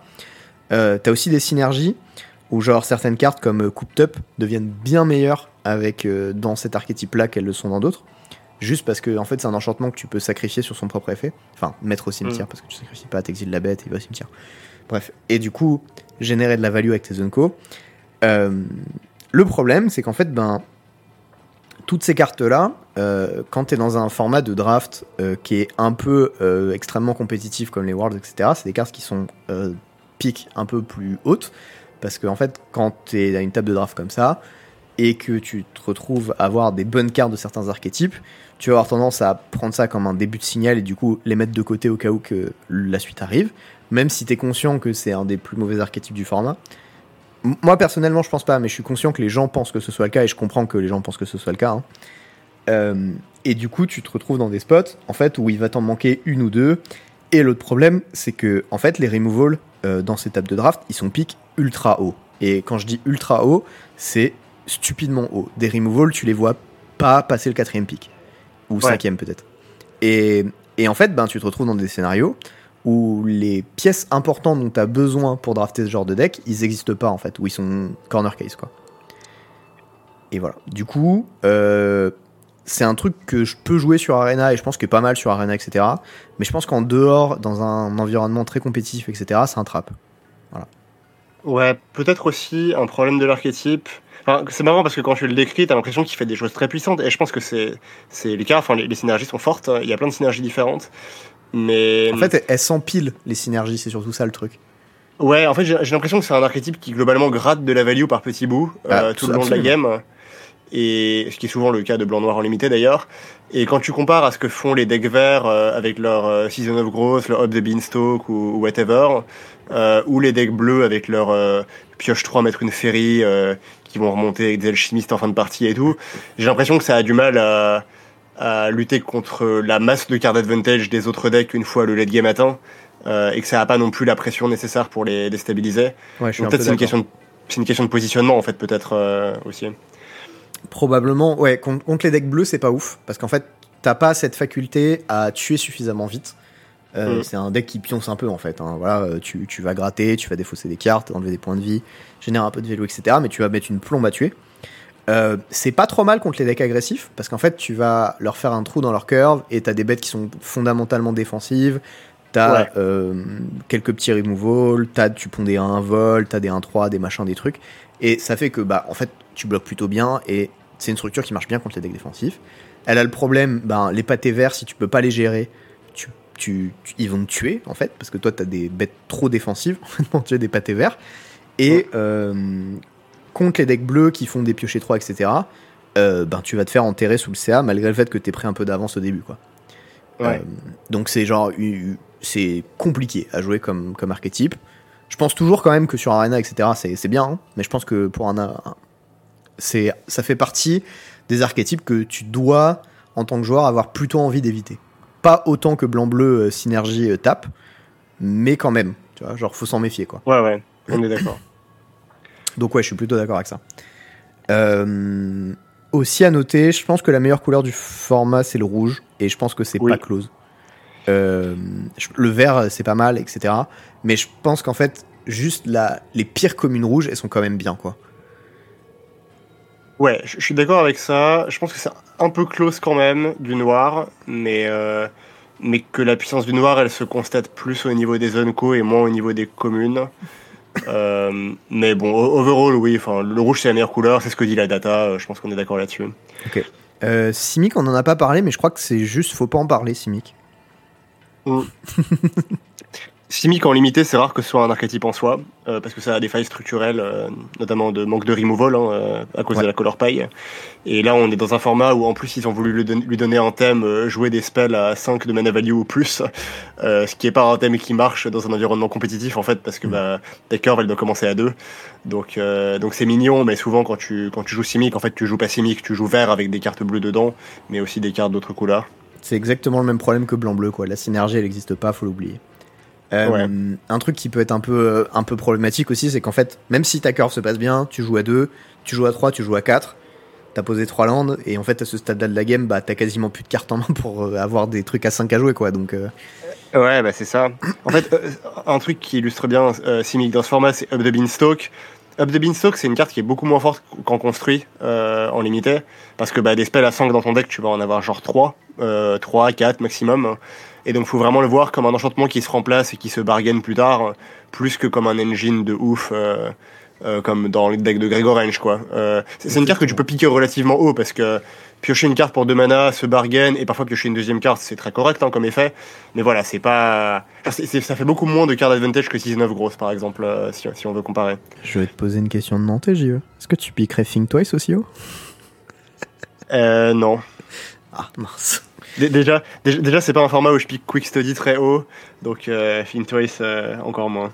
Aïe, aïe, aïe. Wafo se retourne dans son, a- dans son antre. Désolé, Guillaume. Ok. euh, Est-ce qu'il y a d'autres trucs que tu voudrais évoquer? Ah si d'ailleurs, j'y pense. Je dois l'avoir quelque part le doc que j'ai fait. Ah non, je- le doc qu'on a fait, tu sais que j'ai partagé. Enfin que du coup Ouais. j'ai fait j'ai partagé. On doit l'avoir quelque part d'ailleurs parce qu'on a fait, euh, on a fait un limited review. euh, Oui, Du- un limited du- meeting, ouais, ouais. Limited ça, Review, euh, Wilds of Eldraine. Il commence au milieu du blanc. Parce que. non, à la- à l'avant-dernière carte. Non, à la dernière carte blanche. Parce qu'on avait oublié de le, le noter. Mais euh, il est complet, hein. C'est quoi, je vais le mettre Ouais, dans, bah, dans le chat. Comme ça, si jamais euh, des gens veulent y avoir accès, ben écoute, ils peuvent. Si vous voulez compléter mentalement le doc, dites-vous que toutes les communes blanches, c'est des 2,5 ou des 3. je pense que vous serez pas trop loin. C'est un peu l'idée, ouais. Il y avait un petit trou en blanc, effectivement. Euh, on a bien passé euh, un petit moment à le faire, ce doc, hein, je m'en souviens. Ouais, c'est toujours très très long le limited meeting. hein. À chaque fois, on. Enfin, je sais que ça va être long et puis au final, on traîne, on fait d'autres trucs et on se retrouve à le terminer euh, à 23h la veille. Donc, euh, donc la prochaine fois, ce serait bien qu'on se pose euh, une journée entière pour faire ça et qu'on commence le matin. Je, suis- je suis d'accord. À noter, euh, parmi les pires cartes du format, c'était systématiquement les enchantements à la con euh, de la bonus sheet. Oui, Voilà. oui, oui. Euh, ça allait de omniscience, ça allait line of the void, oppression, enfin vraiment des trucs qui font rien du tout quoi. Donc Ah oui. voilà. C'est bien des notes sur Ouais. 5. Non, c'est des notes sur 7. Ouais. Ouais, ouais, il n'y a pas beaucoup de trucs qui vont euh. au-dessus de 5, mais on a fait que les communes et les zones co. Et les la bonus sheet. Ouais. Donc en fait, on utilise, une éche- on utilise une échelle sur 7 pour, euh, pour euh, décrire brièvement le truc, où euh, les top communes euh, correspondent à un 5, les top unco à un 6, et les top cartes du format euh, au total à un 7. Donc c'est pour ça que, la, que toutes les communes sont entre euh, 0 et 5. À noter que il y a une unco qui a 6, c'est Imodan's Recruiter, parce que c'est la meilleure unco du set. Oui, d'assez loin, et d'ailleurs ça Ouais. pourrait même être un 6,5, hein, je pense. euh, Ouais. Elle est, ouais. On avait un peu, un peu hésité sur euh, quelle note on lui mettait. Et euh, la meilleure carte de ce qu'on a fait du coup du meeting, tout compris, c'était Bitter Blossom, mais c'est une mythique de la bonus sheet. Ouais, et c'est pas la meilleure carte de tout le format, c'est juste qu'on n'a pas réité toutes les rares. euh. La meilleure carte du format, c'est Gruff Triplets. Et pour le coup, je pense pas que ce soit discutable. Genre, c'est ce que dit la data. c'est le a du genre- format. Elle a genre 5 points d'avance sur toutes les autres, enfin, c'est absurde. Bah, c'est imbattable, un peu de choses près. hein. C'est le contre où t'as perdu. Bonne chance. Un peu ça, ouais. Voilà, bon, la, le- la petite review, on vous la mettra en, Oula, deux secondes.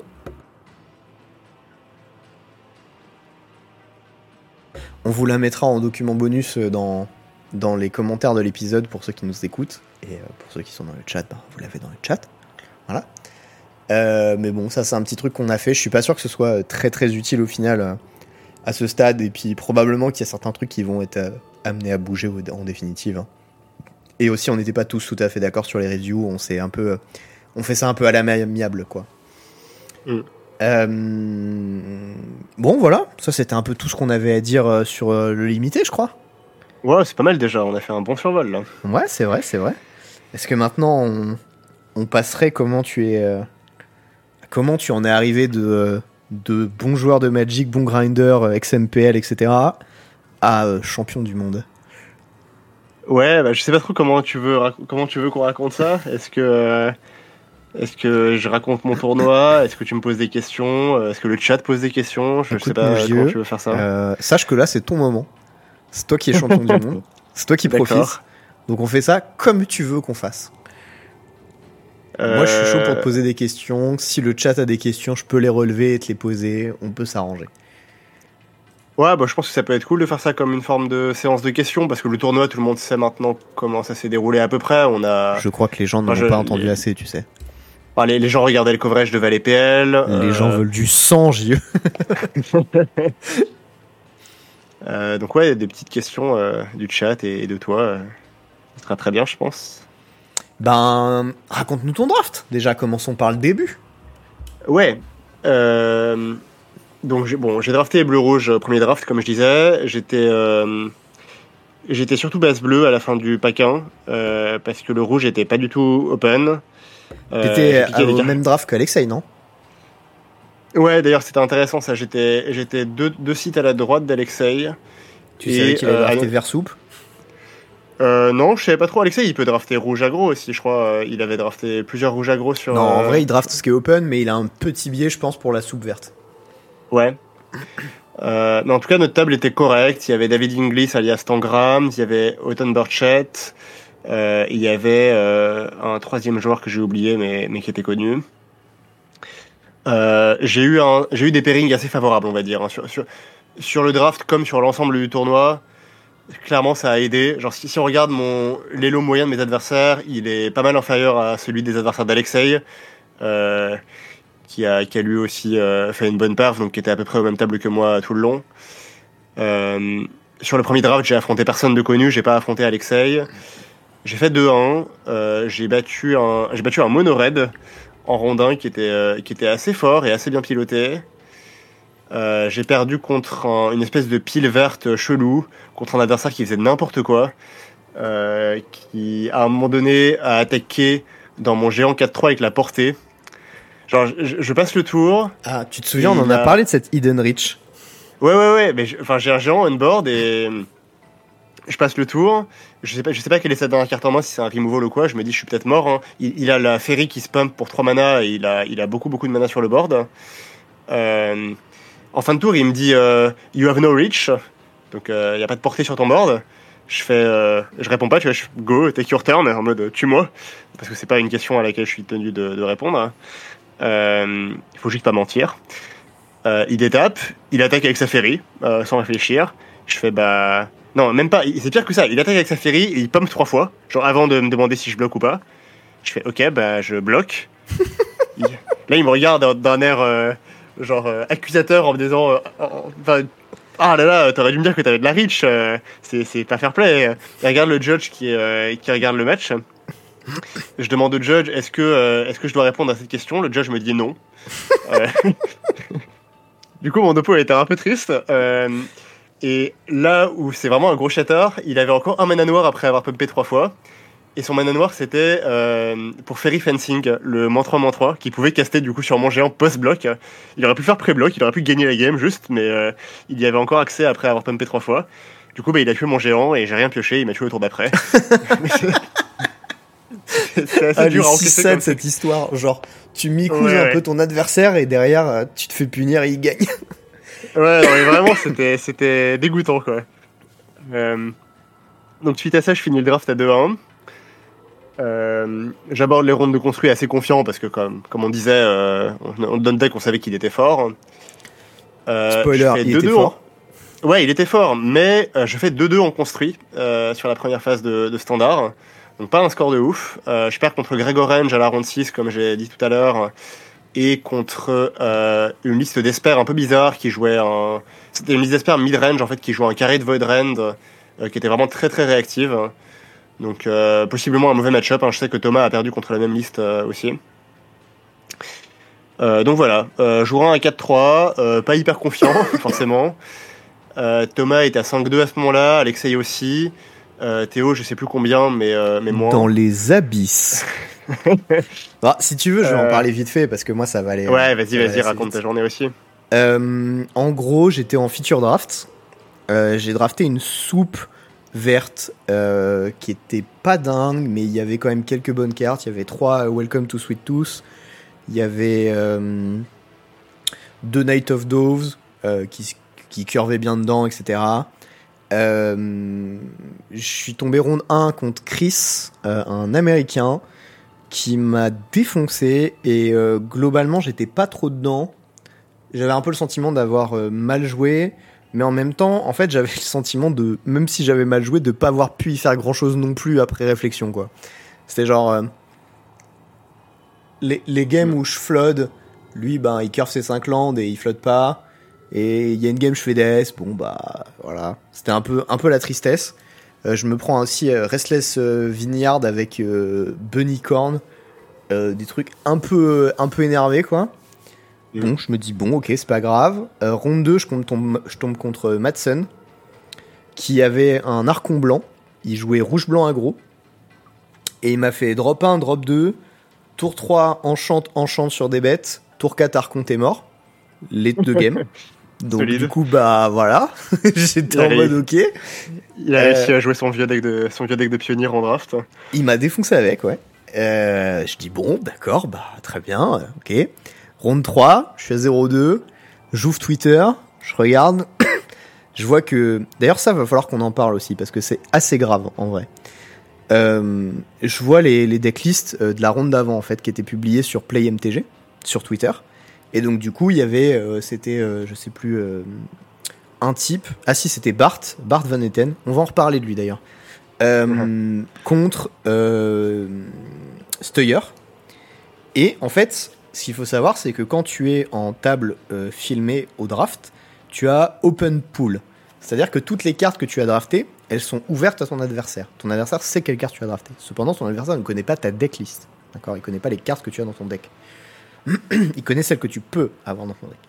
Moi, en ouvrant Twitter, je me suis retrouvé face à la decklist de, euh, de Steuer et de Bart, je crois.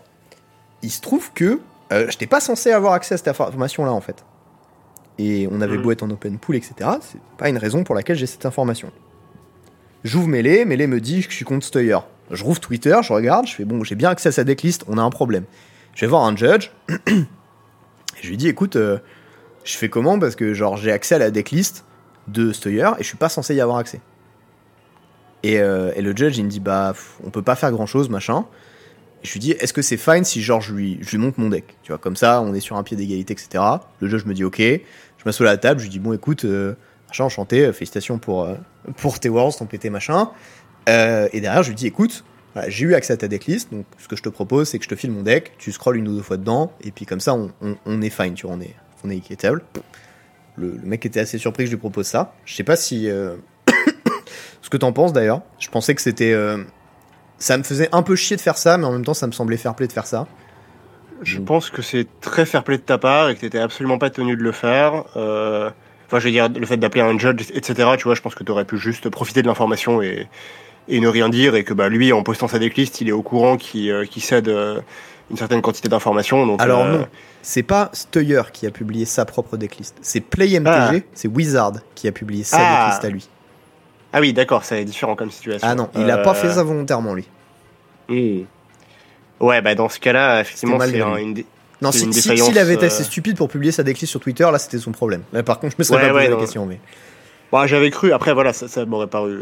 Ok, tu vois, tu perds pas beaucoup d'informations à le faire, ça crée de l'engagement, de l'engagement pourquoi pas, mais, mais, euh, mais du coup, ça aurait été sa responsabilité. Là, effectivement, c'est une défaillance du, de la- de- du système de tournoi et, euh, et c'est un peu, un peu gênant. Ouais, euh, je pense que t'as fait, t'as fait ce qu'il fallait faire et, euh, et je, je sais pas pourquoi il a été surpris du coup, il était peut-être pas au courant que sa liste avait été publiée. Je pense qu'il savait pas. Ouais. Mais, Mais, ouais, c'est très euh, fort en tout cas.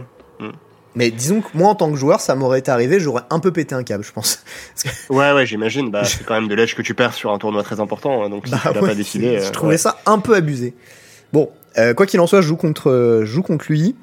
Il jouait un deck Abzan. Je me souviens de sa base de mana, c'était un truc genre 8-5-4, euh, sans fixing.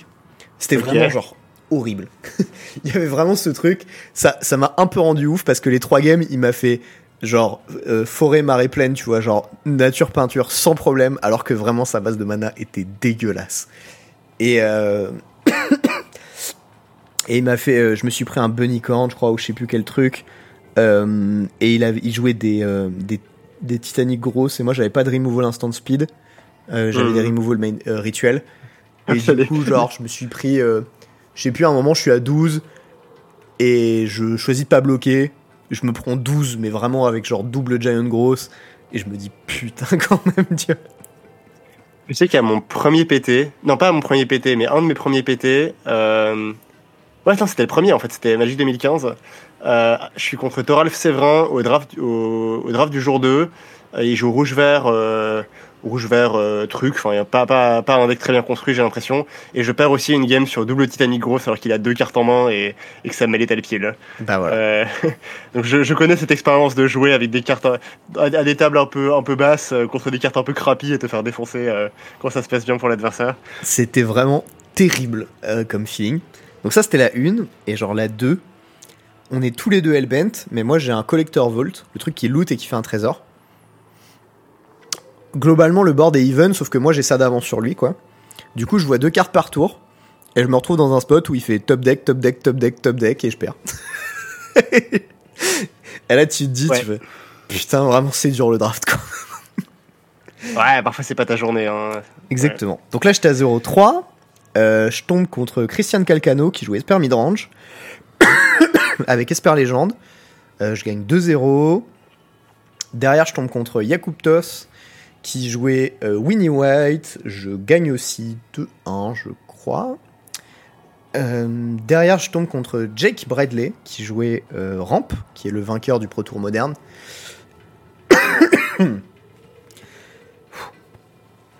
Et, et en fait, bah, c'était un peu les nuts où je me suis pris systématiquement invasion dans Vras, dans Binding plus menace. Ce qui fait que ça faisait un peu beaucoup. Et, euh, et à chaque fois, je perds à un point de vie ou un tour près. Euh, on a eu 2-1, deux games très serrés, etc. Du coup, il me sort. Et derrière, je joue contre euh, Bart Van Etten, qui jouait aussi Esper Legends. Et du coup, ce qu'il faut savoir, c'est que Bart Van Etten, c'est quelqu'un qui a triché plutôt récemment à Magic et qui était qualifié au Donc, ce que j'ai fait, c'est que je suis allé voir un judge. Je lui ai dit, écoutez, j'aimerais bien qu'il y ait un judge qui regarde ma game. Parce que je me. Voilà. J'ai juste envie d'avoir un judge qui regarde ma game. Le judge, il me fait pourquoi? Je dis, bah écoute, je joue contre telle personne. Cette personne a triché un moment dans Magic. J'ai pas envie qu'elle triche contre moi World. Donc, j'aimerais un judge qui regarde ma game. Le judge est un peu en mode, ok, on va voir ce qu'on peut faire. Et il me dit, si personne peut venir, viendrai voir ta game. Ok, très bien. Euh, les quelques premières minutes de la game se jouent, etc. Et, euh, et le judge se pointe. Et euh, là, c'est devenu très drôle parce que au début, euh, il n'était pas ultra clair quand il annonçait ses pioches, etc. Genre euh, Ouais. sur, euh, sur Raffine, etc. Et dès que le judge est arrivé, il a tout call. Ah ouais, ah c'est marrant. Et, et là, donc, je me suis dit, j'ai fait, Hmm, tiens donc. Bon, moi, ça m'arrangeait bien parce que ça m'arrange en fait que mon oppo il call ce qu'il fait, etc. Mais j'avais quand même un feeling un peu bizarre parce qu'en fait, il y a une game pendant, euh, je sais pas combien de tours, mais il y avait Sholdred contre Sholdred, Adeline, euh, euh, Raffine contre Raffine, des Mastermind d'un côté, pas de l'autre. Enfin, il y a eu beaucoup de cartes qui ont été piochées, mais toujours en ma faveur. Et je sais pas trop comment c'est possible, mais j'ai l'impression de me sentir toujours derrière en nombre de cartes. Donc bon, c'est peut-être moi voilà. Il, il se trouve que j'ai quand même gagné, gagné cette partie-là. À la fin, je perds 2-1, vraiment ultra de justesse, etc. C'était, j'ai pas passé un match très agréable contre ce gars-là. Euh, il était pas du tout communicatif. En fait, il l'était jusqu'à ce que le judge arrive. Après, il a cessé de l'être. Bon, c'est possible qu'il ait compris que moi j'ai demandé à ce qu'il y ait un judge et que du coup, ça lui a pas plu, etc. Ce que je peux comprendre. hein. Mhm. Euh, pas de souci. Euh, mais bon, bref, feeling un peu bizarre et euh, je perds la game 3 parce qu'en fait, euh, le coup de la fatigue, je rate des triggers de Shieldred. J'en rate 3 dans la partie et fini à 2 points de vie, je crois, un truc comme ça. Donc Ouais. voilà, pas de chance. Ouais, bah, c'est toujours un peu. Et on va en reparler un peu après de Bard Van Etten parce qu'il s'est passé d'autres trucs à cet événement-là avec lui. Mais bon, ça voilà, c'était pour ma portion de, de construit. J'ai fait deux, enfin de construit et draft, j'ai fait 2-5, 2-2 et 0-3 en draft. À noter que normalement ma partie euh, en draft contre Bart, je l'ai gagnée, j'aurais dû faire 3-1. Euh, à noter aussi que tous mes oppos euh, étaient incroyablement sympas. Euh, genre vraiment c'était cool de jouer euh, ces games contre eux, sauf Bart. Ouais. Et genre, pas close, quoi.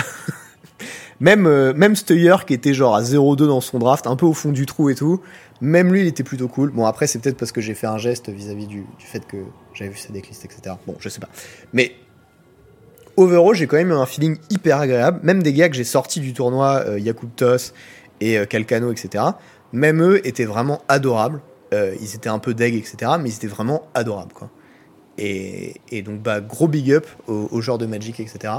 Il y, a, euh, il y avait Straski qui jouait juste à ma gauche quand je jouais contre Jakub Tos. Et je crois qu'il jouait contre Vuono à ce moment-là. Euh, Straski a fait draw contre Vuono, ce qui se retrouve à tous les deux les sortir des Worlds. Et euh, derrière, il y avait Jakub Tos et, euh, et euh, Straski qui se sont fait un high five parce qu'ils l'avaient sorti. Et c'est vraiment genre, euh, il a pris une balle pour l'équipe, quoi. Et ça, bah bien wesh, voilà, big up à Straski pour ça parce que, à mon avis, ils ont fait draw.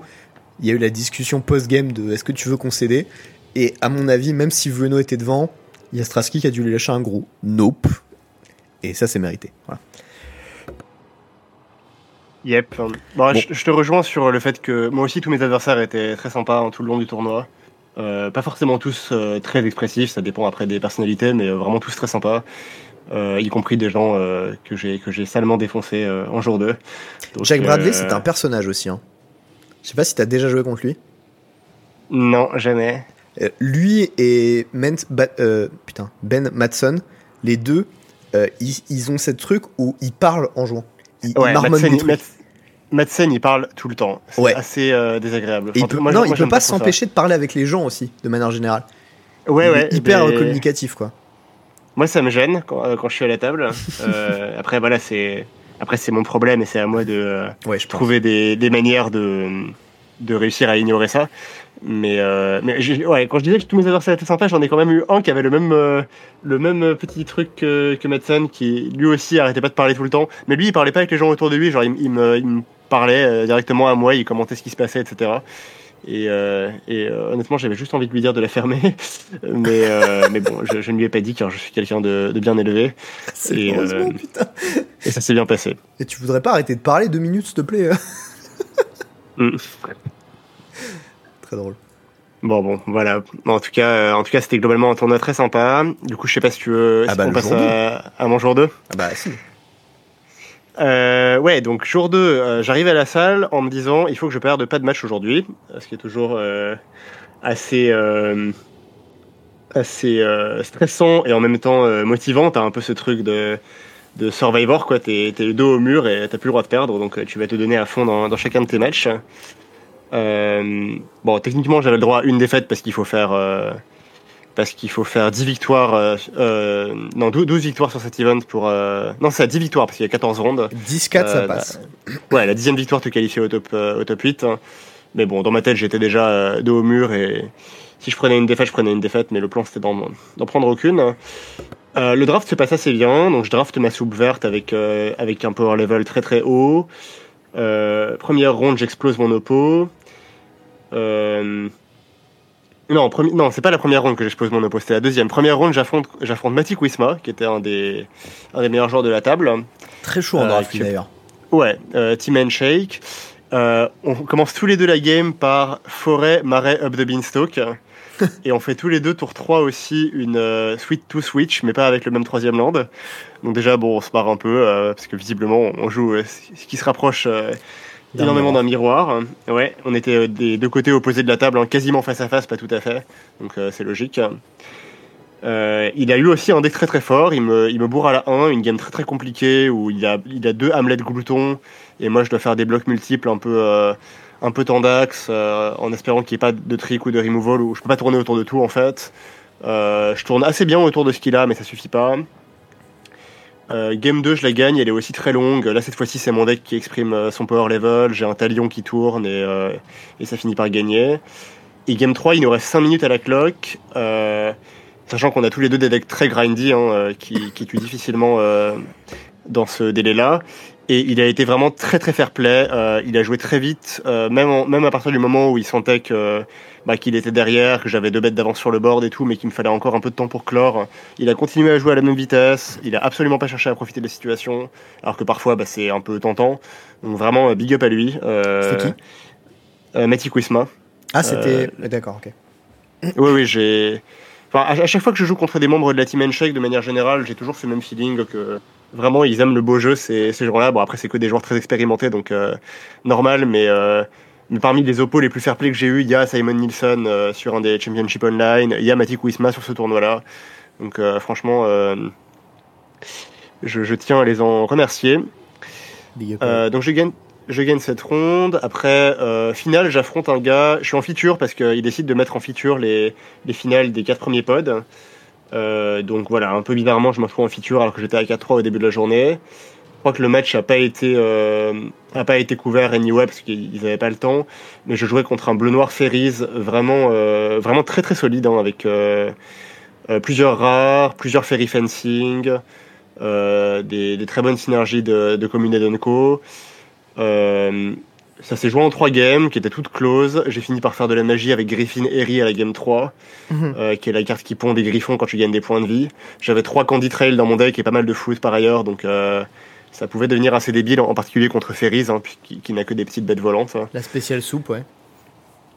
Voilà, donc, euh, donc ça s'est bien passé, mon oppo était cool. Je me retrouve à 7-3, il reste 4 rondes de standard, il faut que j'en gagne 3 sur les 4 minimum. Euh, première ronde de standard, je joue contre Ken Takahama qui était bien placé à la fin du jour 1, qui jouait Esper Légende, euh, Esper euh, Midrange. Euh, lui aussi une version avec des Void Rend, un peu hybride. Il me bourre. Je, je remonte une game 2 complètement impossible à remonter parce qu'à un moment donné, il tue un AO qu'il avait pas besoin de tuer et je trouve une Sheol Red dessus. Donc, La punition. Ouais, alors qu'il était à deux. Genre vraiment, c'était. il fallait qu'il trouve un moyen de contourner AO sans le tuer et il m'a donné une Shield Red et il est mort. Euh, mais je perds quand même la 3 euh, sur les tours additionnels. Et ensuite, euh, la fin des rondes se passe bien. Je bats un autre Esper Midrange. Je bats un troisième Esper Midrange. Euh, où à chaque fois je suis parce que je sais que c'est le match le plus tendu. Donc je maudis les pairings et j'espère faire des bonnes sorties. Et, ça passe, je fais des sorties correctes.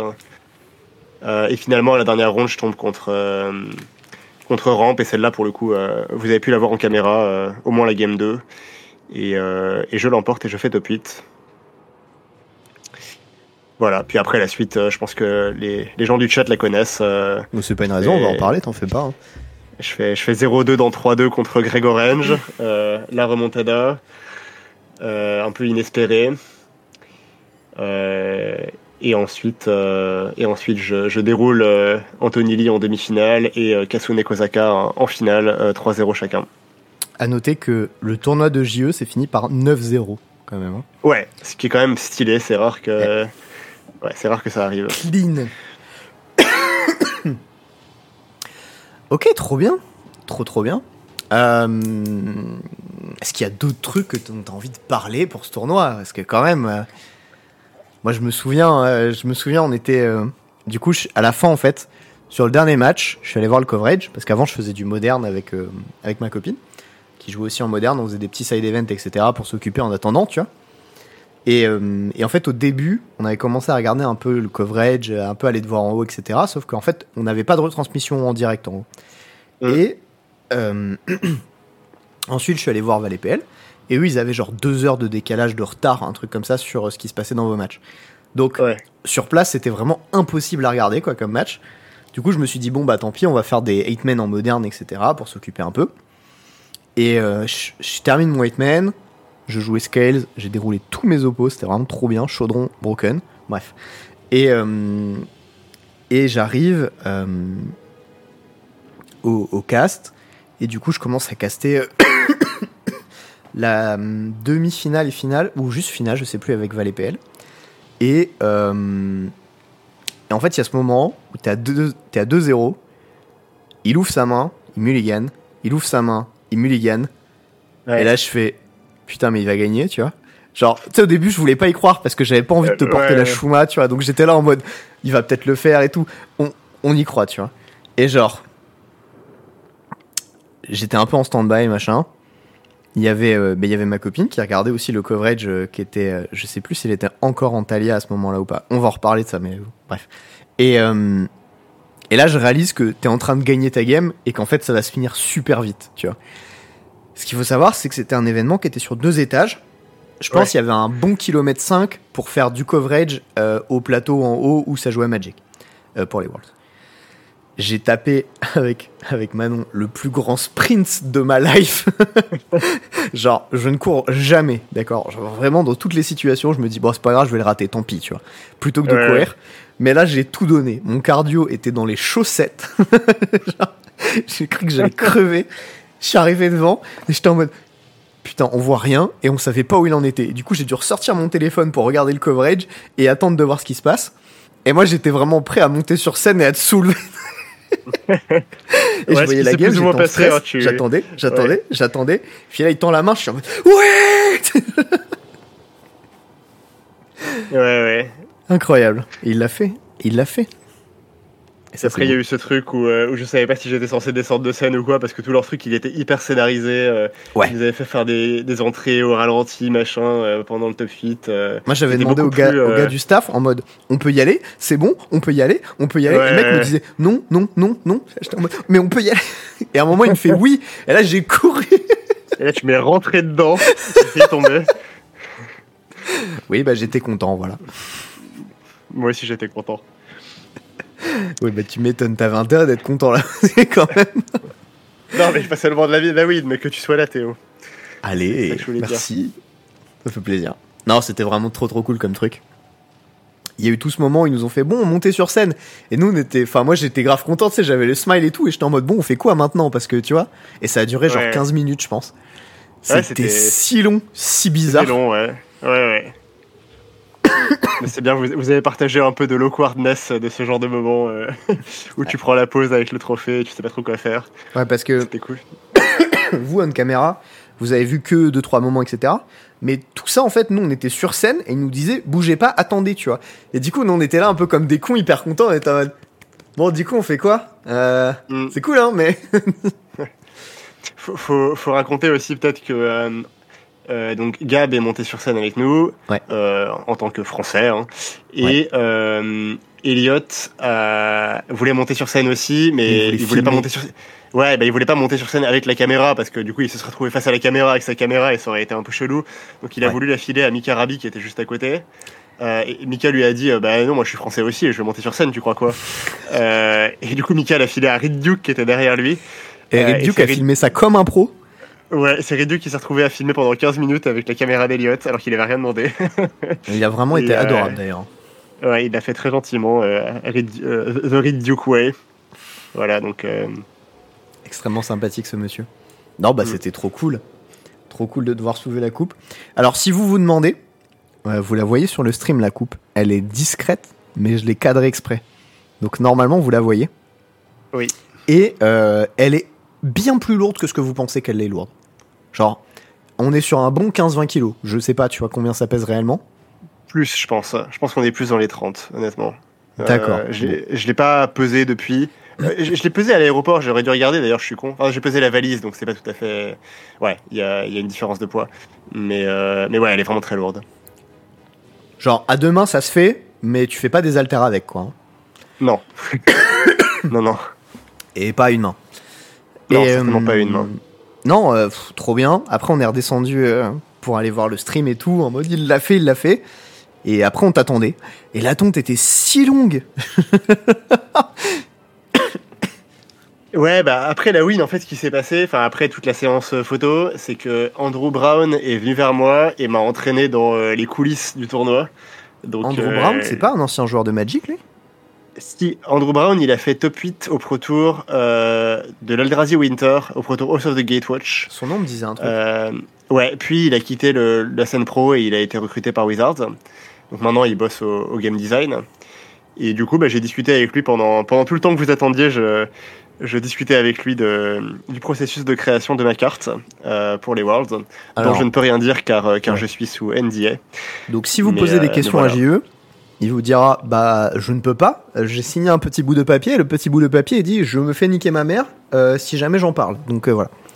Lui demandez pas. Euh, souhaitez du bien à sa maman. Voilà. Ne, ne me tentez pas. Ah, c'est- c'est c'est élégant ça, Théo. Voilà, ne, ne me tentez pas. Ouais non c'était pas très élégant. Mes excuses à la maman. C'est c'était pas très élégant, mais elle a rien entendu parce que j'ai les casques, heureusement, mais euh, elle est juste à côté en plus, donc euh, bon. Euh, le casque. excuses, euh, grande madame.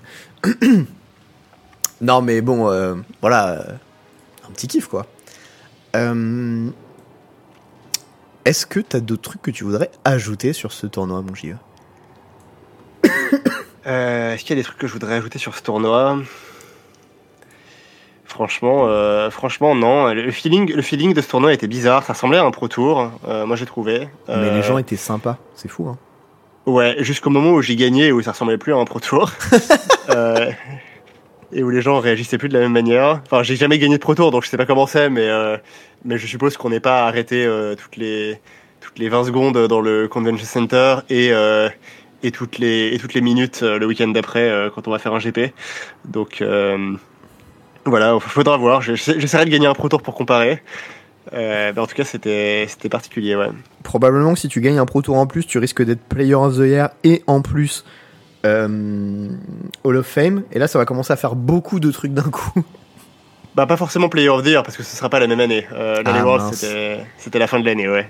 Faut, faut, faudrait faire un tapis de plusieurs pro tours si. C'est pas grave, tu veux avoir droit à ça. suivante, c'est bon. Ouais ouais tranquille. Sans pression, tu sais. Euh, non, moi j'aimerais euh, j'aimerais dire un big up à tous les Français qui nous ont aidés à tester. Euh, tous ceux qui nous ont aidés euh, sur euh, ben, sur Paris pour le limiter, pour faire des, des trucs en, en conditions de Pro Tour, euh, pour euh, être sérieux. Donc euh, Claudie, Gaffer, euh, Marcus, euh, Bricoflex qui s'est ramené à la dernière minute et qu'on a réveillé, qui a dû prendre Ouais. une douche pour avoir notre huitième et qui a couru pour arriver à l'heure et tout. Euh, pff, big up tout le monde, genre vous avez tous été trop trop cool. Euh, J'ai oublié la moitié des gens, il y a Relax, euh, il y a... Je, je, je vais en oublier beaucoup. Merci à Bastien aussi d'être venu les, les journées à Nantes pour tester avec nous en standard. C'est clair, hein, pour remplacer Thomas qui, qui n'était pas là tout le temps, c'était bien d'avoir un quatrième. Merci Oui. beaucoup. Grave.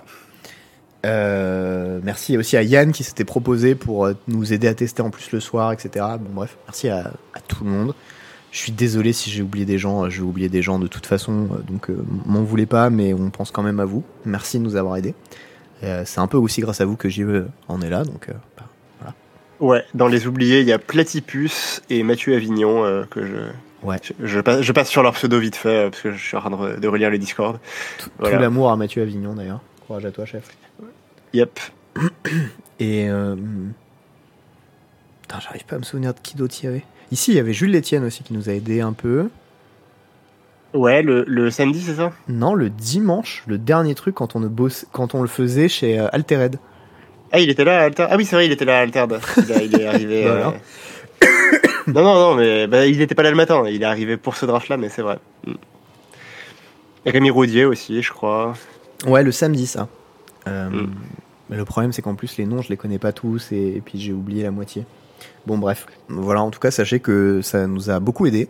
euh, que bah, sans vous, on n'y serait probablement pas arrivé aussi bien. Donc, bah, merci à vous. Euh, C'était vraiment, vraiment très cool. On a, été- moi, j'ai été très content de représenter la France. Bon, même si je me suis vautré et que JE nous a carré, euh, je suis quand même content d'avoir pu faire ce bootcamp avec des potes, d'avoir pu tester dans de bonnes conditions. euh, voilà, bah, c'était c'était cool. Merci à tout le monde. Euh, Las Vegas, Las Vegas ville euh, dont j'ai un souvenir euh, très mitigé maintenant. Euh, c'est difficile de, de concilier tout, ce que, tout le mal que je pense de la ville et tout le bien que je pense de ce week-end. Euh, en particulier le, le dernier, le dernier repas qu'on a, qu'on a, qu'on a passé avec Valais PL. euh, D'ailleurs, merci à Valais PL aussi pour, pour le coverage. Grave. C'était trop bien d'avoir des Français qui faisaient du cast et qu'on pouvait aller voir et tout pour, pour commenter les games. Ouais, donc le dernier repas au Trévis euh, le dimanche soir euh, était, était vraiment très très sympa euh, dans l'espèce de euh, sur l'espèce de terrasse. bizarre hein, le César Palace quand même. hein. Ouais, très bizarre, mais en même temps ambiance plus cosy, tu vois, qu'ailleurs à Las Vegas. Genre c'est tellement mieux qu'un lobby d'hôtel euh, random avec euh, des matchs de foot, enfin des matchs de, ba- de baseball euh, sur des écrans géants. euh. Là, j'avais le sentiment- avec ça. Genre il y, y avait un peu l'illusion d'être en Europe, tu vois. C'était pas désagréable, même si c'était une illusion. Donc euh, voilà. Ce qui- ce qu'il faut savoir, c'est que le César Palace, en fait, à l'intérieur, il y a un faux ciel avec une fausse jour. C'est vraiment très très bizarre. hein. Mais tu te croirais euh, dans Rome, mais euh, version euh, Kinder un peu. Ouais. Genre, ouais. euh, très chelou euh, que- comme truc. Moi, j'ai un petit point bouffe Vegas. Alors déjà, on a discuté un peu avec des chauffeurs de taxi. Il y en a un, il me disait un truc qui est super à Vegas, c'est qu'on mange vachement bien comparé au reste des États-Unis et tout. Et euh, moi, j'étais en mode, je fais ah bon? Parce que enfin. Genre par rapport au reste des US ou dans le monde? Parce que ça a pas l'air euh, machin. Il dit ah non non mais si on compare à l'Europe et tout euh, non manger en Europe hein.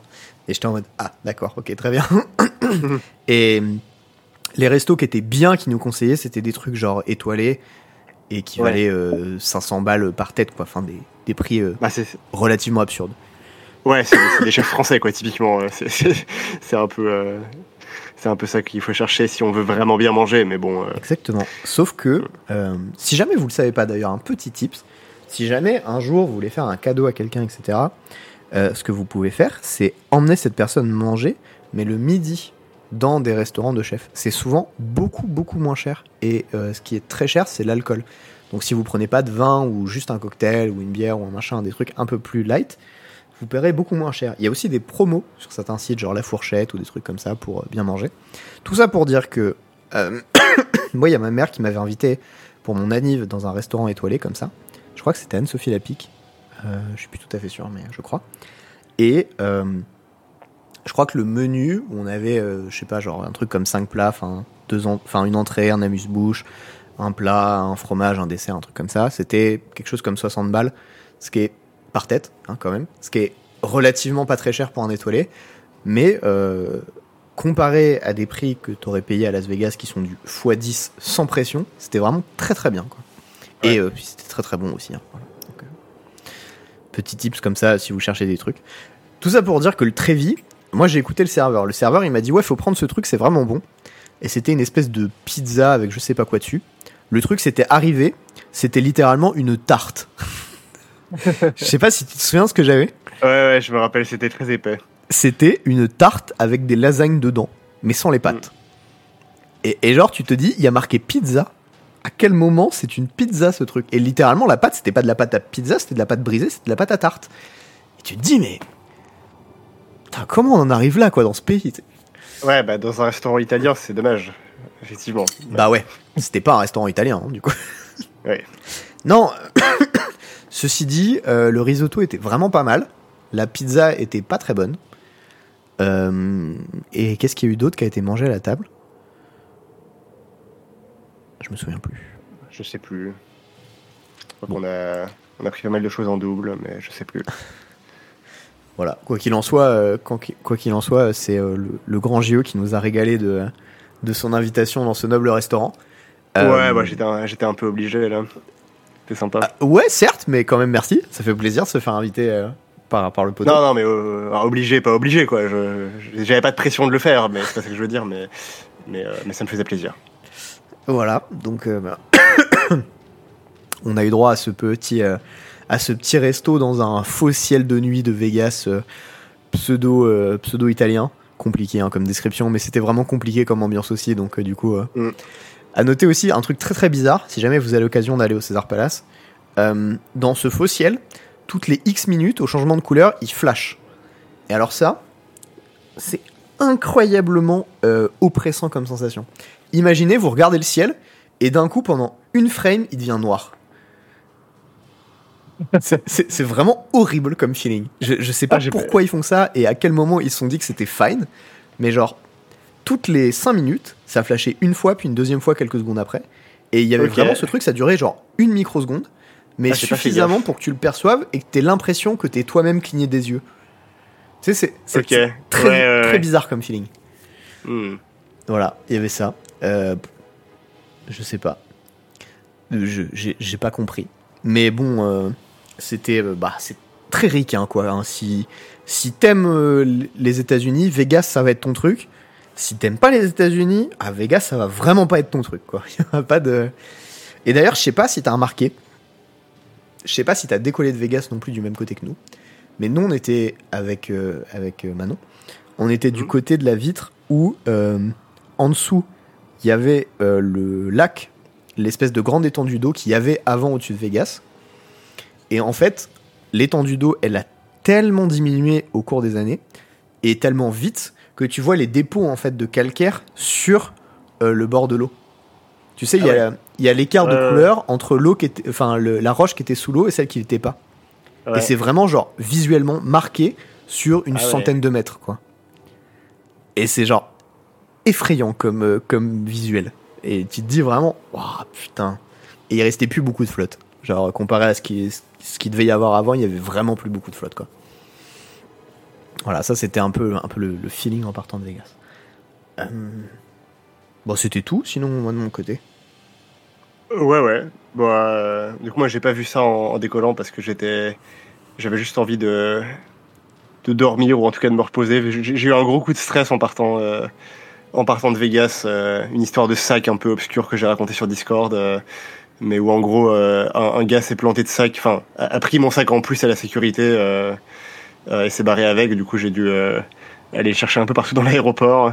Et heureusement, il m'avait. Ouais, c'est très très flippant. Il m'avait dit, il m'avait dit où il vivait de manière complètement random. Genre, je lui avais posé la question pour faire la conversation de où il vivait, et du coup, j'ai pu, j'ai essayé de traquer les vols qui partaient à cet endroit-là, euh, euh, aux différentes portes. Donc, je, suis allé- je me suis baladé d'une porte à l'autre en essayant de le retrouver.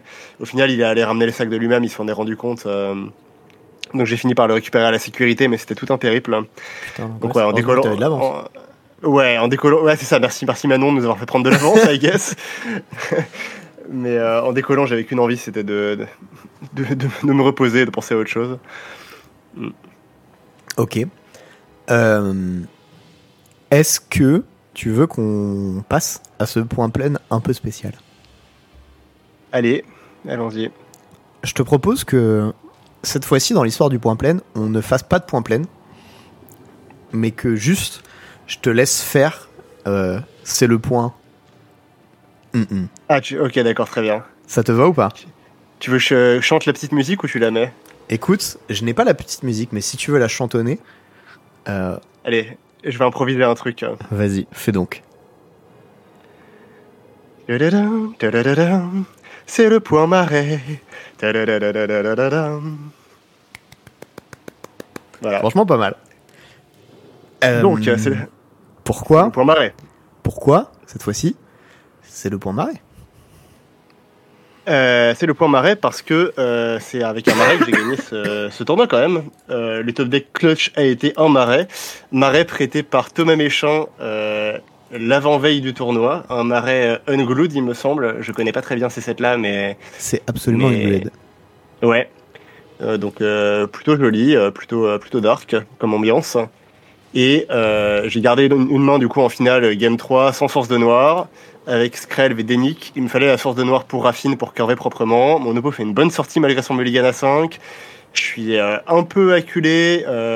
il, faut, il faut cette source de noir, pas, pas forcément ce tour-ci, mais au moins sur deux tours. Et, si, je la pioche ce tour-ci, c'est quand même vachement agréable parce que je peux curver 1, 2, 3 et, être sûr de gagner les Worlds. hein. Et là, je regarde la carte du dessus de ma bibliothèque et c'est un marais basique, le seul de la decklist. Donc euh, après ça, euh, après ça, j'aime encore plus les marais qu'avant. C'était déjà ma couleur préférée. Euh, et euh, fun fact, euh, fun fact lié à, ce basique, il se trouve qu'on était trois joueurs d'Esper dans le dans le top 8 et que chacun d'entre nous jouait un basique différent. Moi, j'avais un marais, euh, avait une plaine et Lorenzo Terlizzi avait une île. ça, je m'en étais pas rendu compte, mais il y a eu un, il y a eu un tweet en fait après coup sur les basiques joués par les différents compétiteurs du top 8 et et clairement le basic Unglued était le meilleur. Ouais, ouais, clairement j'avais le meilleur basic grâce à Thomas, mais en plus de ça, et puis les scores ont prouvé, hein. c'était le meilleur. Les autres espèrent. Ouais, ouais, bah, si, j'avais touché une plaine à ce moment-là, je n'aurais pas gagné. Donc, euh, preuve est faite qu'il faut jouer un marais dans, dans Esper. Voilà. Moi, je tiens à citer un tweet, qui est un tweet de Gabriel Nassif, qui a dit Never seen a prettier basic swamp in my life. ouais, je le rappelle, c'est vrai. Et mm. je tiens à citer une réponse à ce tweet qui dit Honestly, J.E.D., donc Jean-Emmanuel Dupraz, uh, Shelley's, donc ça c'est Sholdred, seem to be stronger than any other Shelley's, so it kinda, kinda makes sense his swamp would be the prettiest. En gros, c'est euh, les, ouais, de JE sont euh, semblent être les plus forts que les autres, et du coup, ça fait du, ça fait sens que son swamp soit le plus joli. Voilà. Ah, toutes les cartes ont l'air meilleures quand on gagne avec, hein, c'est sûr. Ah, toujours. Hein. Voilà, ça c'était. Euh, c'était le petit point basique, euh, mais spécifiquement le marais, parce que c'est le marais de la victoire, celui qui nous, qui nous et qui a fait gagner JE euh, en troisième game de sa finale des Worlds, ce petit top deck swamp. Donc voilà, je pense que ça méritait de changer pour cet épisode-ci le point plein en point marais. À noter que maintenant on a la petite musique de JE. ouais, vous n'êtes pas obligé de la repasser, hein. une fois c'était bien. On fera de notre mieux pour détourner ça, ne t'en fais pas, J. voilà. Euh, est-ce qu'il y a d'autres choses que tu voudrais ajouter avant la fin de cet épisode? Bon, en vrai, c'est pas tout à fait la fin, on a des petits trucs à partager en sign-out. Euh, ouais, bah, j'avais pensé que euh, je raconterais un peu le GP Lille, j'en profiterais puisque ah bah oui, je suis plus sûr je suis plus invité si souvent que ça sur le podcast Mage. Maintenant, on me snob un peu. Faut que je gagne les Worlds pour avoir droit, donc euh, ça arrivera pas souvent. Voilà, en même temps, battre tes propres scores, ça commence à être difficile. je veux dire. Ah, vous avez le droit de m'inviter sans raison aussi. Hein. Je, sais pas, je, suis votre pote quand même. Voilà. Et, mais bon, profitons d'être là. Je vais aussi parler du GP de la semaine dernière. Attends, je tiens quand même à dire que on a essayé d'avoir des invités divers sur ce podcast que récemment, mhm. on a quand même eu euh, Olivier Ruel, ce qui était quand même pas évident à avoir. Euh, et probablement que bientôt, on aura aussi Antoine Ruel. Donc, euh, du coup, voilà, il y a quand même, tu, tu, fais un peu concurrence à des mastodontes du Magic français. Non, je, je suis d'accord. Il y a de la compétition, vous faites des efforts euh, pour la diversité, c'est bien, mais euh, je trouve quand même qu'on a un peu perdu le rythme euh, auquel j'étais invité au début. donc voilà, ce, serait bien que vous en rediscutiez un peu. Écoute, et que, des mesures soient prises. champion du monde, on va peut-être essayer de s'arranger cette année. bon. du coup, Lille, dis-nous tout. Ouais, donc euh, je suis allé au, au, Regional Championship à Lille euh, le week-end juste après, auquel j'avais déjà prévu d'aller hein, euh, avant de gagner les Worlds, et, et j'ai pas changé mes plans. D'une part parce que j'étais très content de rejouer Phoenix euh, compétitivement, et d'autre part parce que euh, je voulais voir des gens, pas forcément, euh, pas forcément pour être congratulé ou quoi, mais juste parce que j'avais plein de potes qui participaient à ce tournoi et dont la team de Charles qui avait fait un bootcamp, qui, qui vous racontera j'imagine prochainement. Euh, donc je voulais voir un peu bah, comment ils allaient parfait. Euh, ouais, voilà. Euh, comment ils allaient parfait, est-ce que leur bootcamp s'était bien passé, qu'est-ce qu'ils avaient trouvé comme tech et tout. C'est rare que j'ai cette perspective-là de d'outsider en fait par rapport à un bootcamp parce que pendant très longtemps c'était bah, je, je, faisais partie des bootcamps français voire j'organisais les bootcamps français et du coup il y a un côté très cool à, à voir quelqu'un d'autre euh, en l'occurrence Charles reprendre le flambeau de l'organisation et euh, réunir des joueurs et, et leur, euh, leur transmettre les méthodes finalement qu'on a développées euh, pendant toutes ces années. Donc, euh, donc voilà, je voulais les voir et savoir comment ça s'était passé pour eux. mais ça, il vous en parlera. mon tournoi, c'est pas hyper bien passé. Enfin, j'ai fait, fait jour 2 quand même. ils m'ont beaucoup mis en feature, ce qui était, ce qui était rigolo, y compris, y compris quand je n'avais pas des, très bons scores. J'ai affronté beaucoup de mauvais match-up. En fait, c'est pour ça que, que ça s'est pas très bien passé. Euh, le field était assez classique pour du pionnier. Hein. Il y avait du mono vert, du Rakdos, du Phoenix euh, et un spread de, de plein d'autres decks. Euh, et il se trouve que j'ai affronté beaucoup de beaucoup de decks big mana en fait qui sont les match-up euh, négatifs de Phoenix. Donc euh, des Omnat Too Light, des Keruga Fires, euh, des Lotus Field, euh, et j'ai perdu contre quasiment tous ces decks-là, euh, ce qui fait que bah, je termine à 9-6. Euh, néanmoins, score mis à part, les matchs étaient intéressants, le week-end était très cool. Il y a plein de gens qui sont venus me voir. Je sais que Charles et d'autres avaient fait des paris sur le nombre de fois qu'on m'aborderait dans le week-end pour, me, pour me féliciter ou me demander des trucs. Du coup, bah, j'ai été obligé de les compter pour, pour savoir qui, qui était tombé juste. Alors attends, avant de révéler ces chiffres, qu'avais-tu parié et que Charles avait-tu par- qu'avait parié? Ah, moi, j'avais rien parié, mais eux, ils avaient parié. Charles avait parié 50. Euh, J'aurais dit plus. énorme. Ah ouais. Euh, alors, pour, pour référence, quand il m'a dit 50, je me suis dit, ah ouais, non, mais c'est impossible. D'habitude, on est dans les 15-20 sur un week-end de tournoi. je, je pense que plus que 50, moi j'aurais été dans la centaine, tu vois. D'accord, ok. Euh, Quelqu'un avait parié 70, je crois que c'est Raphaël, et on avait un bet à 20 ou à 30, je sais plus. Euh, au final, euh, est-ce que tu vas essayer de deviner? Bah, tu, Je, tu je m'as dit- pense que ouais. 100 c'est un peu exagéré, qu'on doit plus être proche de 70, mais je dirais un peu plus que 70, peut-être 80, disons.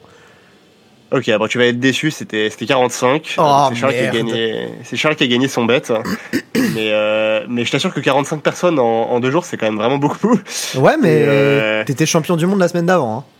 Oui, d'accord, d'accord, mais bon, euh, voilà. Euh, quasiment à chaque fois que je me posais pour regarder un match, à un moment donné, j'allais devoir signer une carte à la table d'à côté, quoi. Y compris, euh, ouais, y, y compris un moment qui était très drôle, c'était euh, au tout dernier match euh, du QT du dimanche. auquel je participais pas, mais j'y assistais parce que mon, mon chauffeur du retour jouait son dernier match. C'était Olivier Geffroy, que j'avais pas vu depuis un moment. Oh, il va bien. Ouais, il va bien, il va bien. il a, Je sais qu'il est papa maintenant. Il est double, il est double papa, ouais. Ouais. donc, euh, donc voilà, très cool de le revoir. Et donc il jouait, il jouait son match avec Spirits contre Mono Black. Et son oppo, euh, son oppo et lui discutaient, genre c'était vraiment ambiance chill, euh, détente. Et à un moment donné, euh, son oppo il fait euh, une, une duresse, Olivier il réfléchit un peu, et là son oppo il me regarde et il fait By the way, congratulations, genre complètement randomly, tu vois, il n'y avait pas du tout eu de discussion euh, autour du match, euh, on était arrivés, ils étaient déjà dans leur match, et, et là son oppo, pendant, la, réf- pendant la phase de réflexion d'Olivier, commence à discuter avec moi, en mode, comme Trop si on n'était pas du tout... C'est pas très pro, mais c'est très marrant. Ouais, c'était c'était assez bizarre et, euh, et malaisant, mais, euh, mais agréable en même temps. Donc euh, voilà, petite anecdote. Mais globalement, tout le monde était très sympa. Il y a, il y a un gars qui a voulu faire une interview pour une chaîne YouTube. J'ai j'ai signé des Shield Red, j'ai signé un marais, j'ai signé, j'ai signé des trucs un peu random. voilà. Trop cool. Je suis déçu qu'il n'y ait Ah pas eu oui. plus de gens quand même. Je dois le dire. Je comprends, mais je suis, moi, je suis content qu'il n'y ait pas eu plus de gens, honnêtement. Euh, et ah oui, et j'ai oublié de dire que j'ai mangé du Welsh euh, quand j'étais à Lille. Euh, et ça faisait très longtemps que je crois que j'avais déjà goûté une fois, mais euh, quand j'étais petit. Et euh, là, j'en ai mangé tous les soirs, euh, ce qui était un peu abusé, mais c'était trop bon. Euh, je recommande aux amateurs de fromage. C'est très basique le Welsh, c'est du, du- des croutons de pain, euh, du jambon et du fromage, et surtout du fromage et, Et de la bière. beaucoup, beaucoup, beaucoup de fromage et de la bière dedans. Euh, et c'est vraiment, c'est vraiment excellent. C'est genre du gras, du beurre, du gras, de la bière, du gras. Voilà, quand même, faut remettre les pendules. Ouais, ouais, ouais. Je, je- oui, je, je précise que j'ai un métabolisme très rapide, donc ce genre de trucs, euh, je les, je les assimile très vite et généralement je peux les enchaîner et ça n'a pas de conséquences sur ma santé, mais faites gaffe quand même euh, parce que c'est très très gras. Votre cholestérol va péter le plafond en un Welsh, d'accord? Il y en a eu trois sur le week-end là. Euh, D'ailleurs, probablement que ta consommation de Welsh n'est pas étrangère à ton score du week-end. Je pense pas, mais je peux pas le réfuter. Il y a, il y a une petite pique sur la qualité des toilettes du tournoi qui dit Ah, c'est pour ça l'odeur dans les toilettes du tournoi. Ouais, a priori, l'état des peu- toilettes était désastreux. Les toilettes étaient un peu dégueulasses, ouais. Euh, ça, c'est vrai que. Faudrait faire des petits efforts en France euh, pour ça par rapport à d'autres sites de tournois en Europe euh, euh, où où on a pu aller avec Legacy, mais bon. Je pense pas que ce soit ma faute.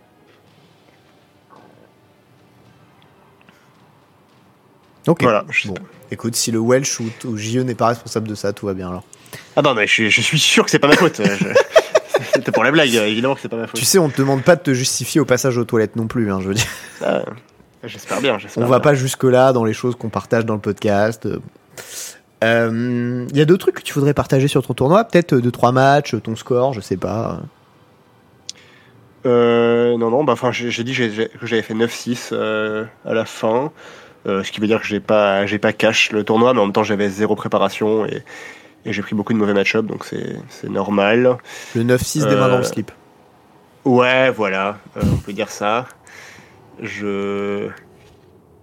Qu'est-ce que je voulais dire Ouais, bon, du coup, c'est plus facile de d'encaisser un, un 9-6, enfin un score un peu mitigé comme ça euh, quand on Quand a on gagné est les Worlds. du euh, monde, tu veux dire? le week-end d'avant, ouais, ça, ça rejoint un peu ce qu'on disait en début d'épisode. euh, perdre des matchs, c'est. Maintenant, ça n'a plus vraiment d'effet, quoi. Encore moins qu'avant. C'est c'est assez agréable. J'espère que ça va durer, franchement. Genre, euh, si, si j'avais une immunité au tilt maintenant, euh, euh, suite à ça, ce serait, ce serait incroyable. À mon avis, ça va finir par redescendre, mais à voir. Ok. Trop bien. Euh, écoute, je pense que pour ce qui est des événements, on a fait le tour. T'as un dernier truc que tu voudrais ajouter sur l'île? Ou on va laisser Charles Non, non, raconter euh, le reste? Ouais, on laissera Charles raconter. Il aime bien raconter des trucs, et puis je pense qu'on peut passer au, sign-out. Il paraît. Euh, et ben moi j'ai quelques trucs à dire euh, dans ce sign out, pas mal en fait, à vrai dire. Euh, le premier truc, un truc que j'ai trouvé très chouette et dont j'ai trouvé très très cool, et dont j'ai des photos. Je sais pas si, si je les partagerai, on verra peut-être peut-être plus tard. Puis avec l'accord de Madame.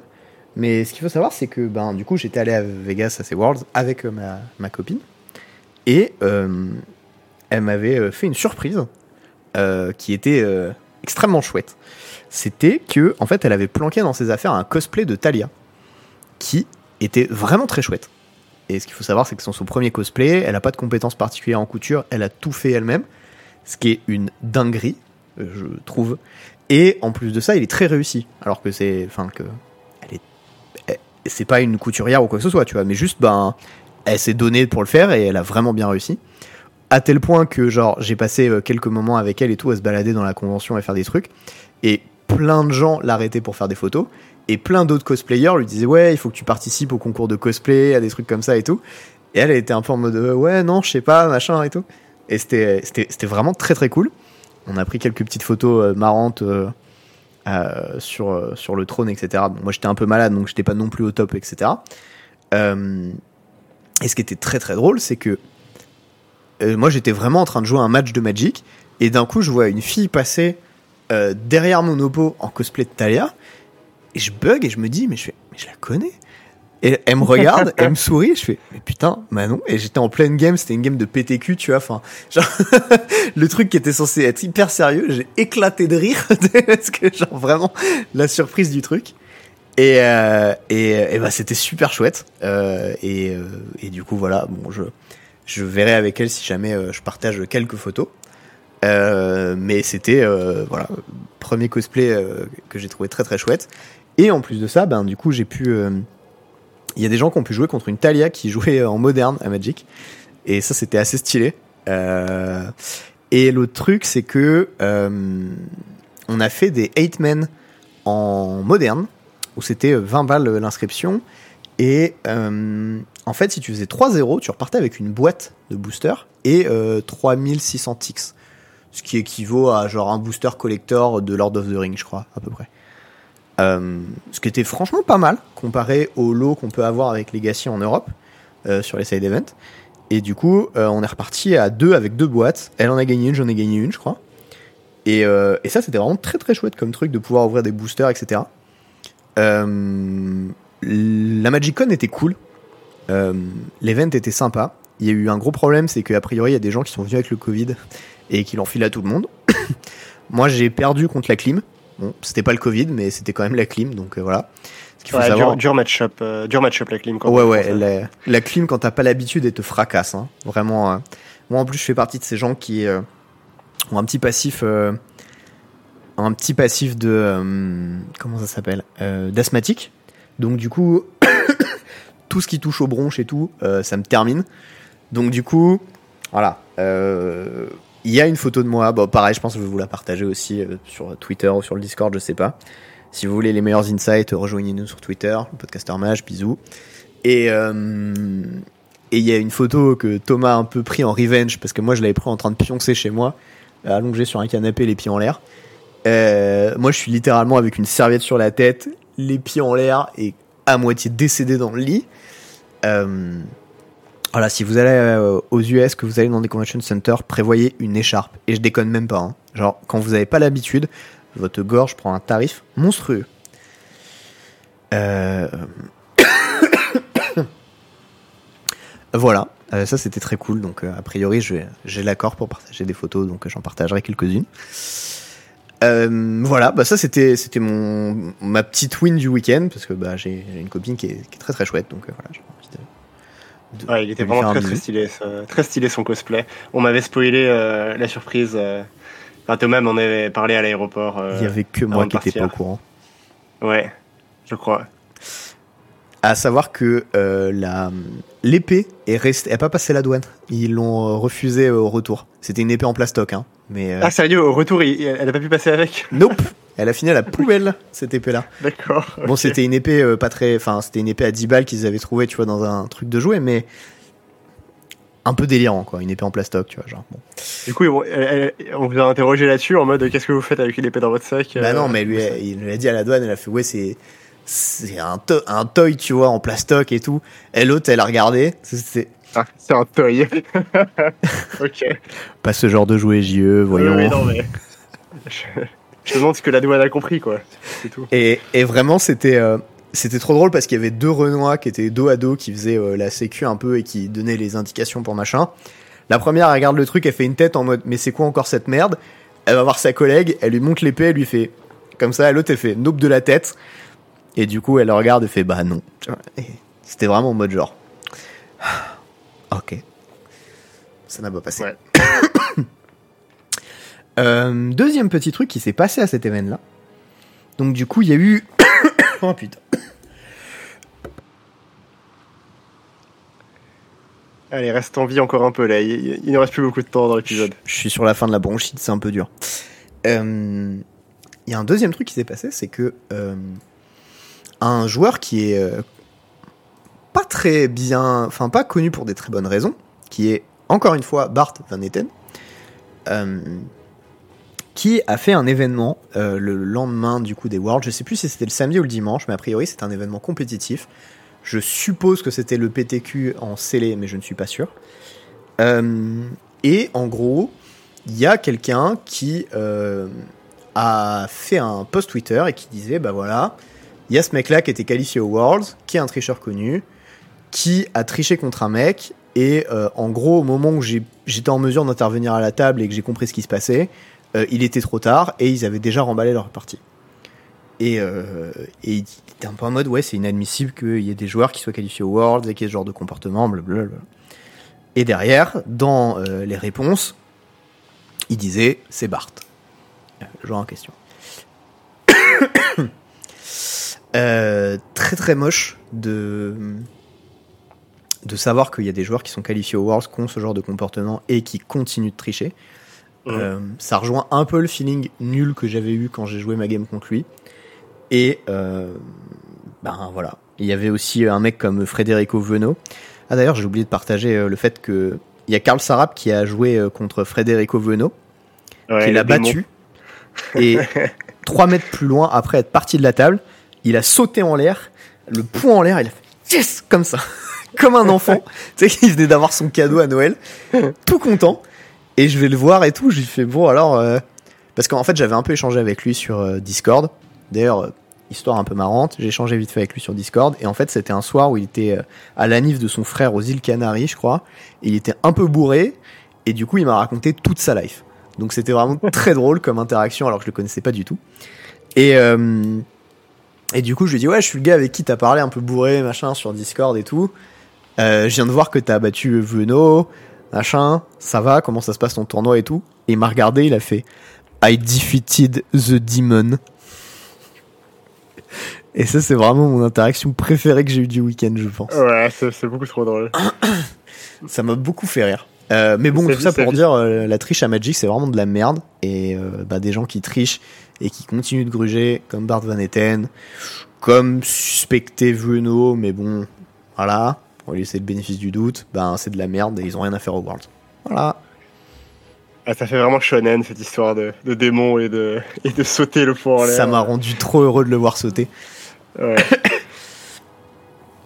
Euh, voilà, et ma dernière petite actu, c'est euh, il y a un petit jeu auquel j'ai joué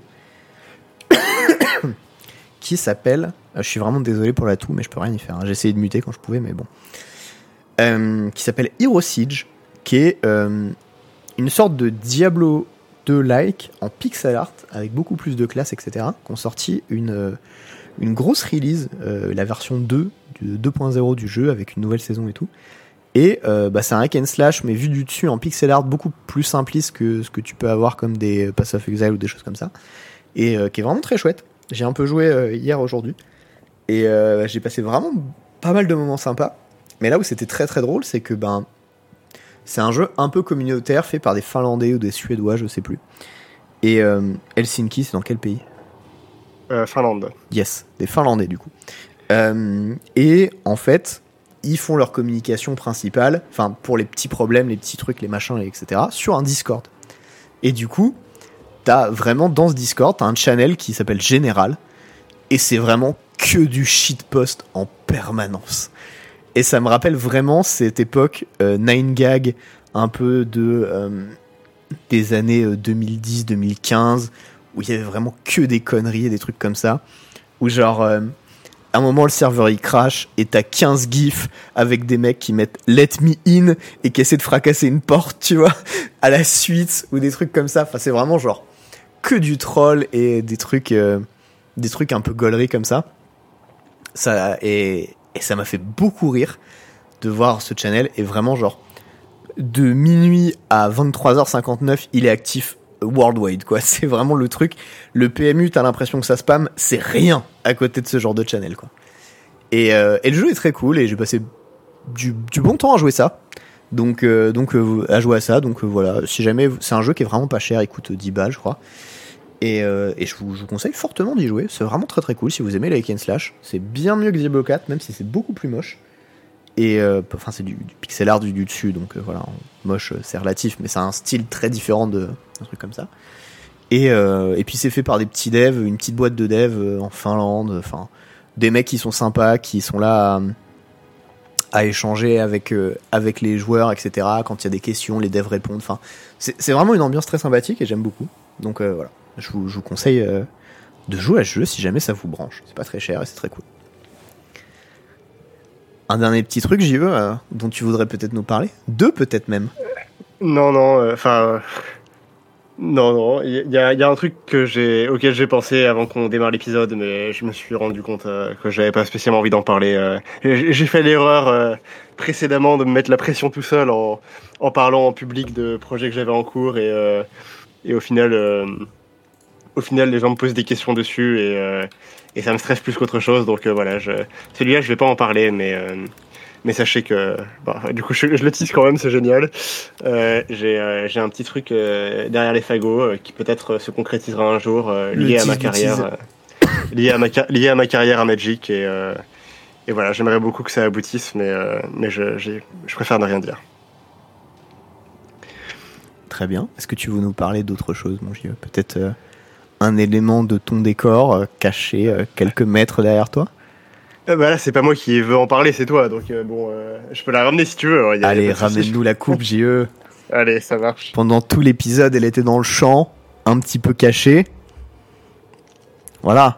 Il y a un moment, on va faire. euh, on va dire à JE euh, Can you even lift Batman? Et, euh, et voilà. C'est mérité. Elle est Alors, grosse, elle est énorme cette coupe. Ouais, sache que tout à l'heure, t'es dit que tu avais l'exclusivité sur ce podcast parce que, euh, parce que je suis un débile et j'ai raté euh, mon rendez-vous hier sur le podcast des Canadiens. Par contre, tu n'as pas l'exclusivité sur la coupe en caméra parce que j'ai enregistré un, un- une deck tech avec Magic C'est Chic euh, avant-hier où on m'a également demandé de tenir la coupe à la cam. Donc, Donc bon, euh, c'est devenu récurrent, j'espère que ce sera pas ça toute l'année. Écoute, cette année, tu vas prendre des bras, mon JE, je te le dis. ouais, tous les, tous les soirs, petit aller-retour, soulève la coupe, retour. euh. Voilà, Ouais, c'est important. Non, bah, quel plaisir de savoir que cette coupe, en plus, qui est la première du genre aussi monumentale, soit, soit à la maison, quoi. Chez, au- Mm. Dans le J-Manoir. Ouais. Et euh, vous remarquerez d'ailleurs ça je l'ai déjà raconté aussi à Magic C'est mais il y a deux petites médailles accrochées à la coupe qui sont la médaille de la World Magic Cup 2018 et, euh, et celle du MPL Gauntlet. euh, parce que je trouvais que ça, ça faisait bien. J'ai aménagé une espèce d'étagère, enfin un, bureau qui est devenu une étagère à trophées au fond de la chambre. euh. Avant ils étaient tous sur une, euh, sur une armoire, mais on voyait que dalle et, euh, et j'avais peur que la coupe euh, euh, soit trop lourde, à vrai dire. Donc euh, et voilà. Bon, incroyable. Bah écoute, est-ce qu'il y a un dernier mot que tu aimerais ajouter à la fin de cet épisode, monsieur le champion du monde? Euh, non, non, euh, pas spécialement. Euh, ça fait du bien de, de décompresser un peu. Et puis, euh, le prochain Pro Tour, il est dans longtemps, donc, euh, donc voilà, je suis content d'avoir un peu de temps pour, euh, pour faire d'autres trucs que, euh, que jouer à Magic compétitivement dans l'intervalle. Bah écoute, je te souhaite, euh, je te souhaite le, autant de réussite euh, dans ton projet que tu as eu, euh, que eu à Magic. Euh, et puis ben, bah, félicitations, monsieur le champion du monde. Merci beaucoup, merci beaucoup. J'es- J'espère te revoir au Worlds, euh, mon bon Théo, pour, euh, pour une meilleure performance. C'est pas gagné, mais on va essayer, écoute. Bon, et ben merci tout le monde de nous avoir suivis dans cet épisode. C'était euh, Théo Méry en compagnie du champion du monde en titre de l'année 2023 de Magic the Gathering, Jean-Emmanuel Depraz. Salut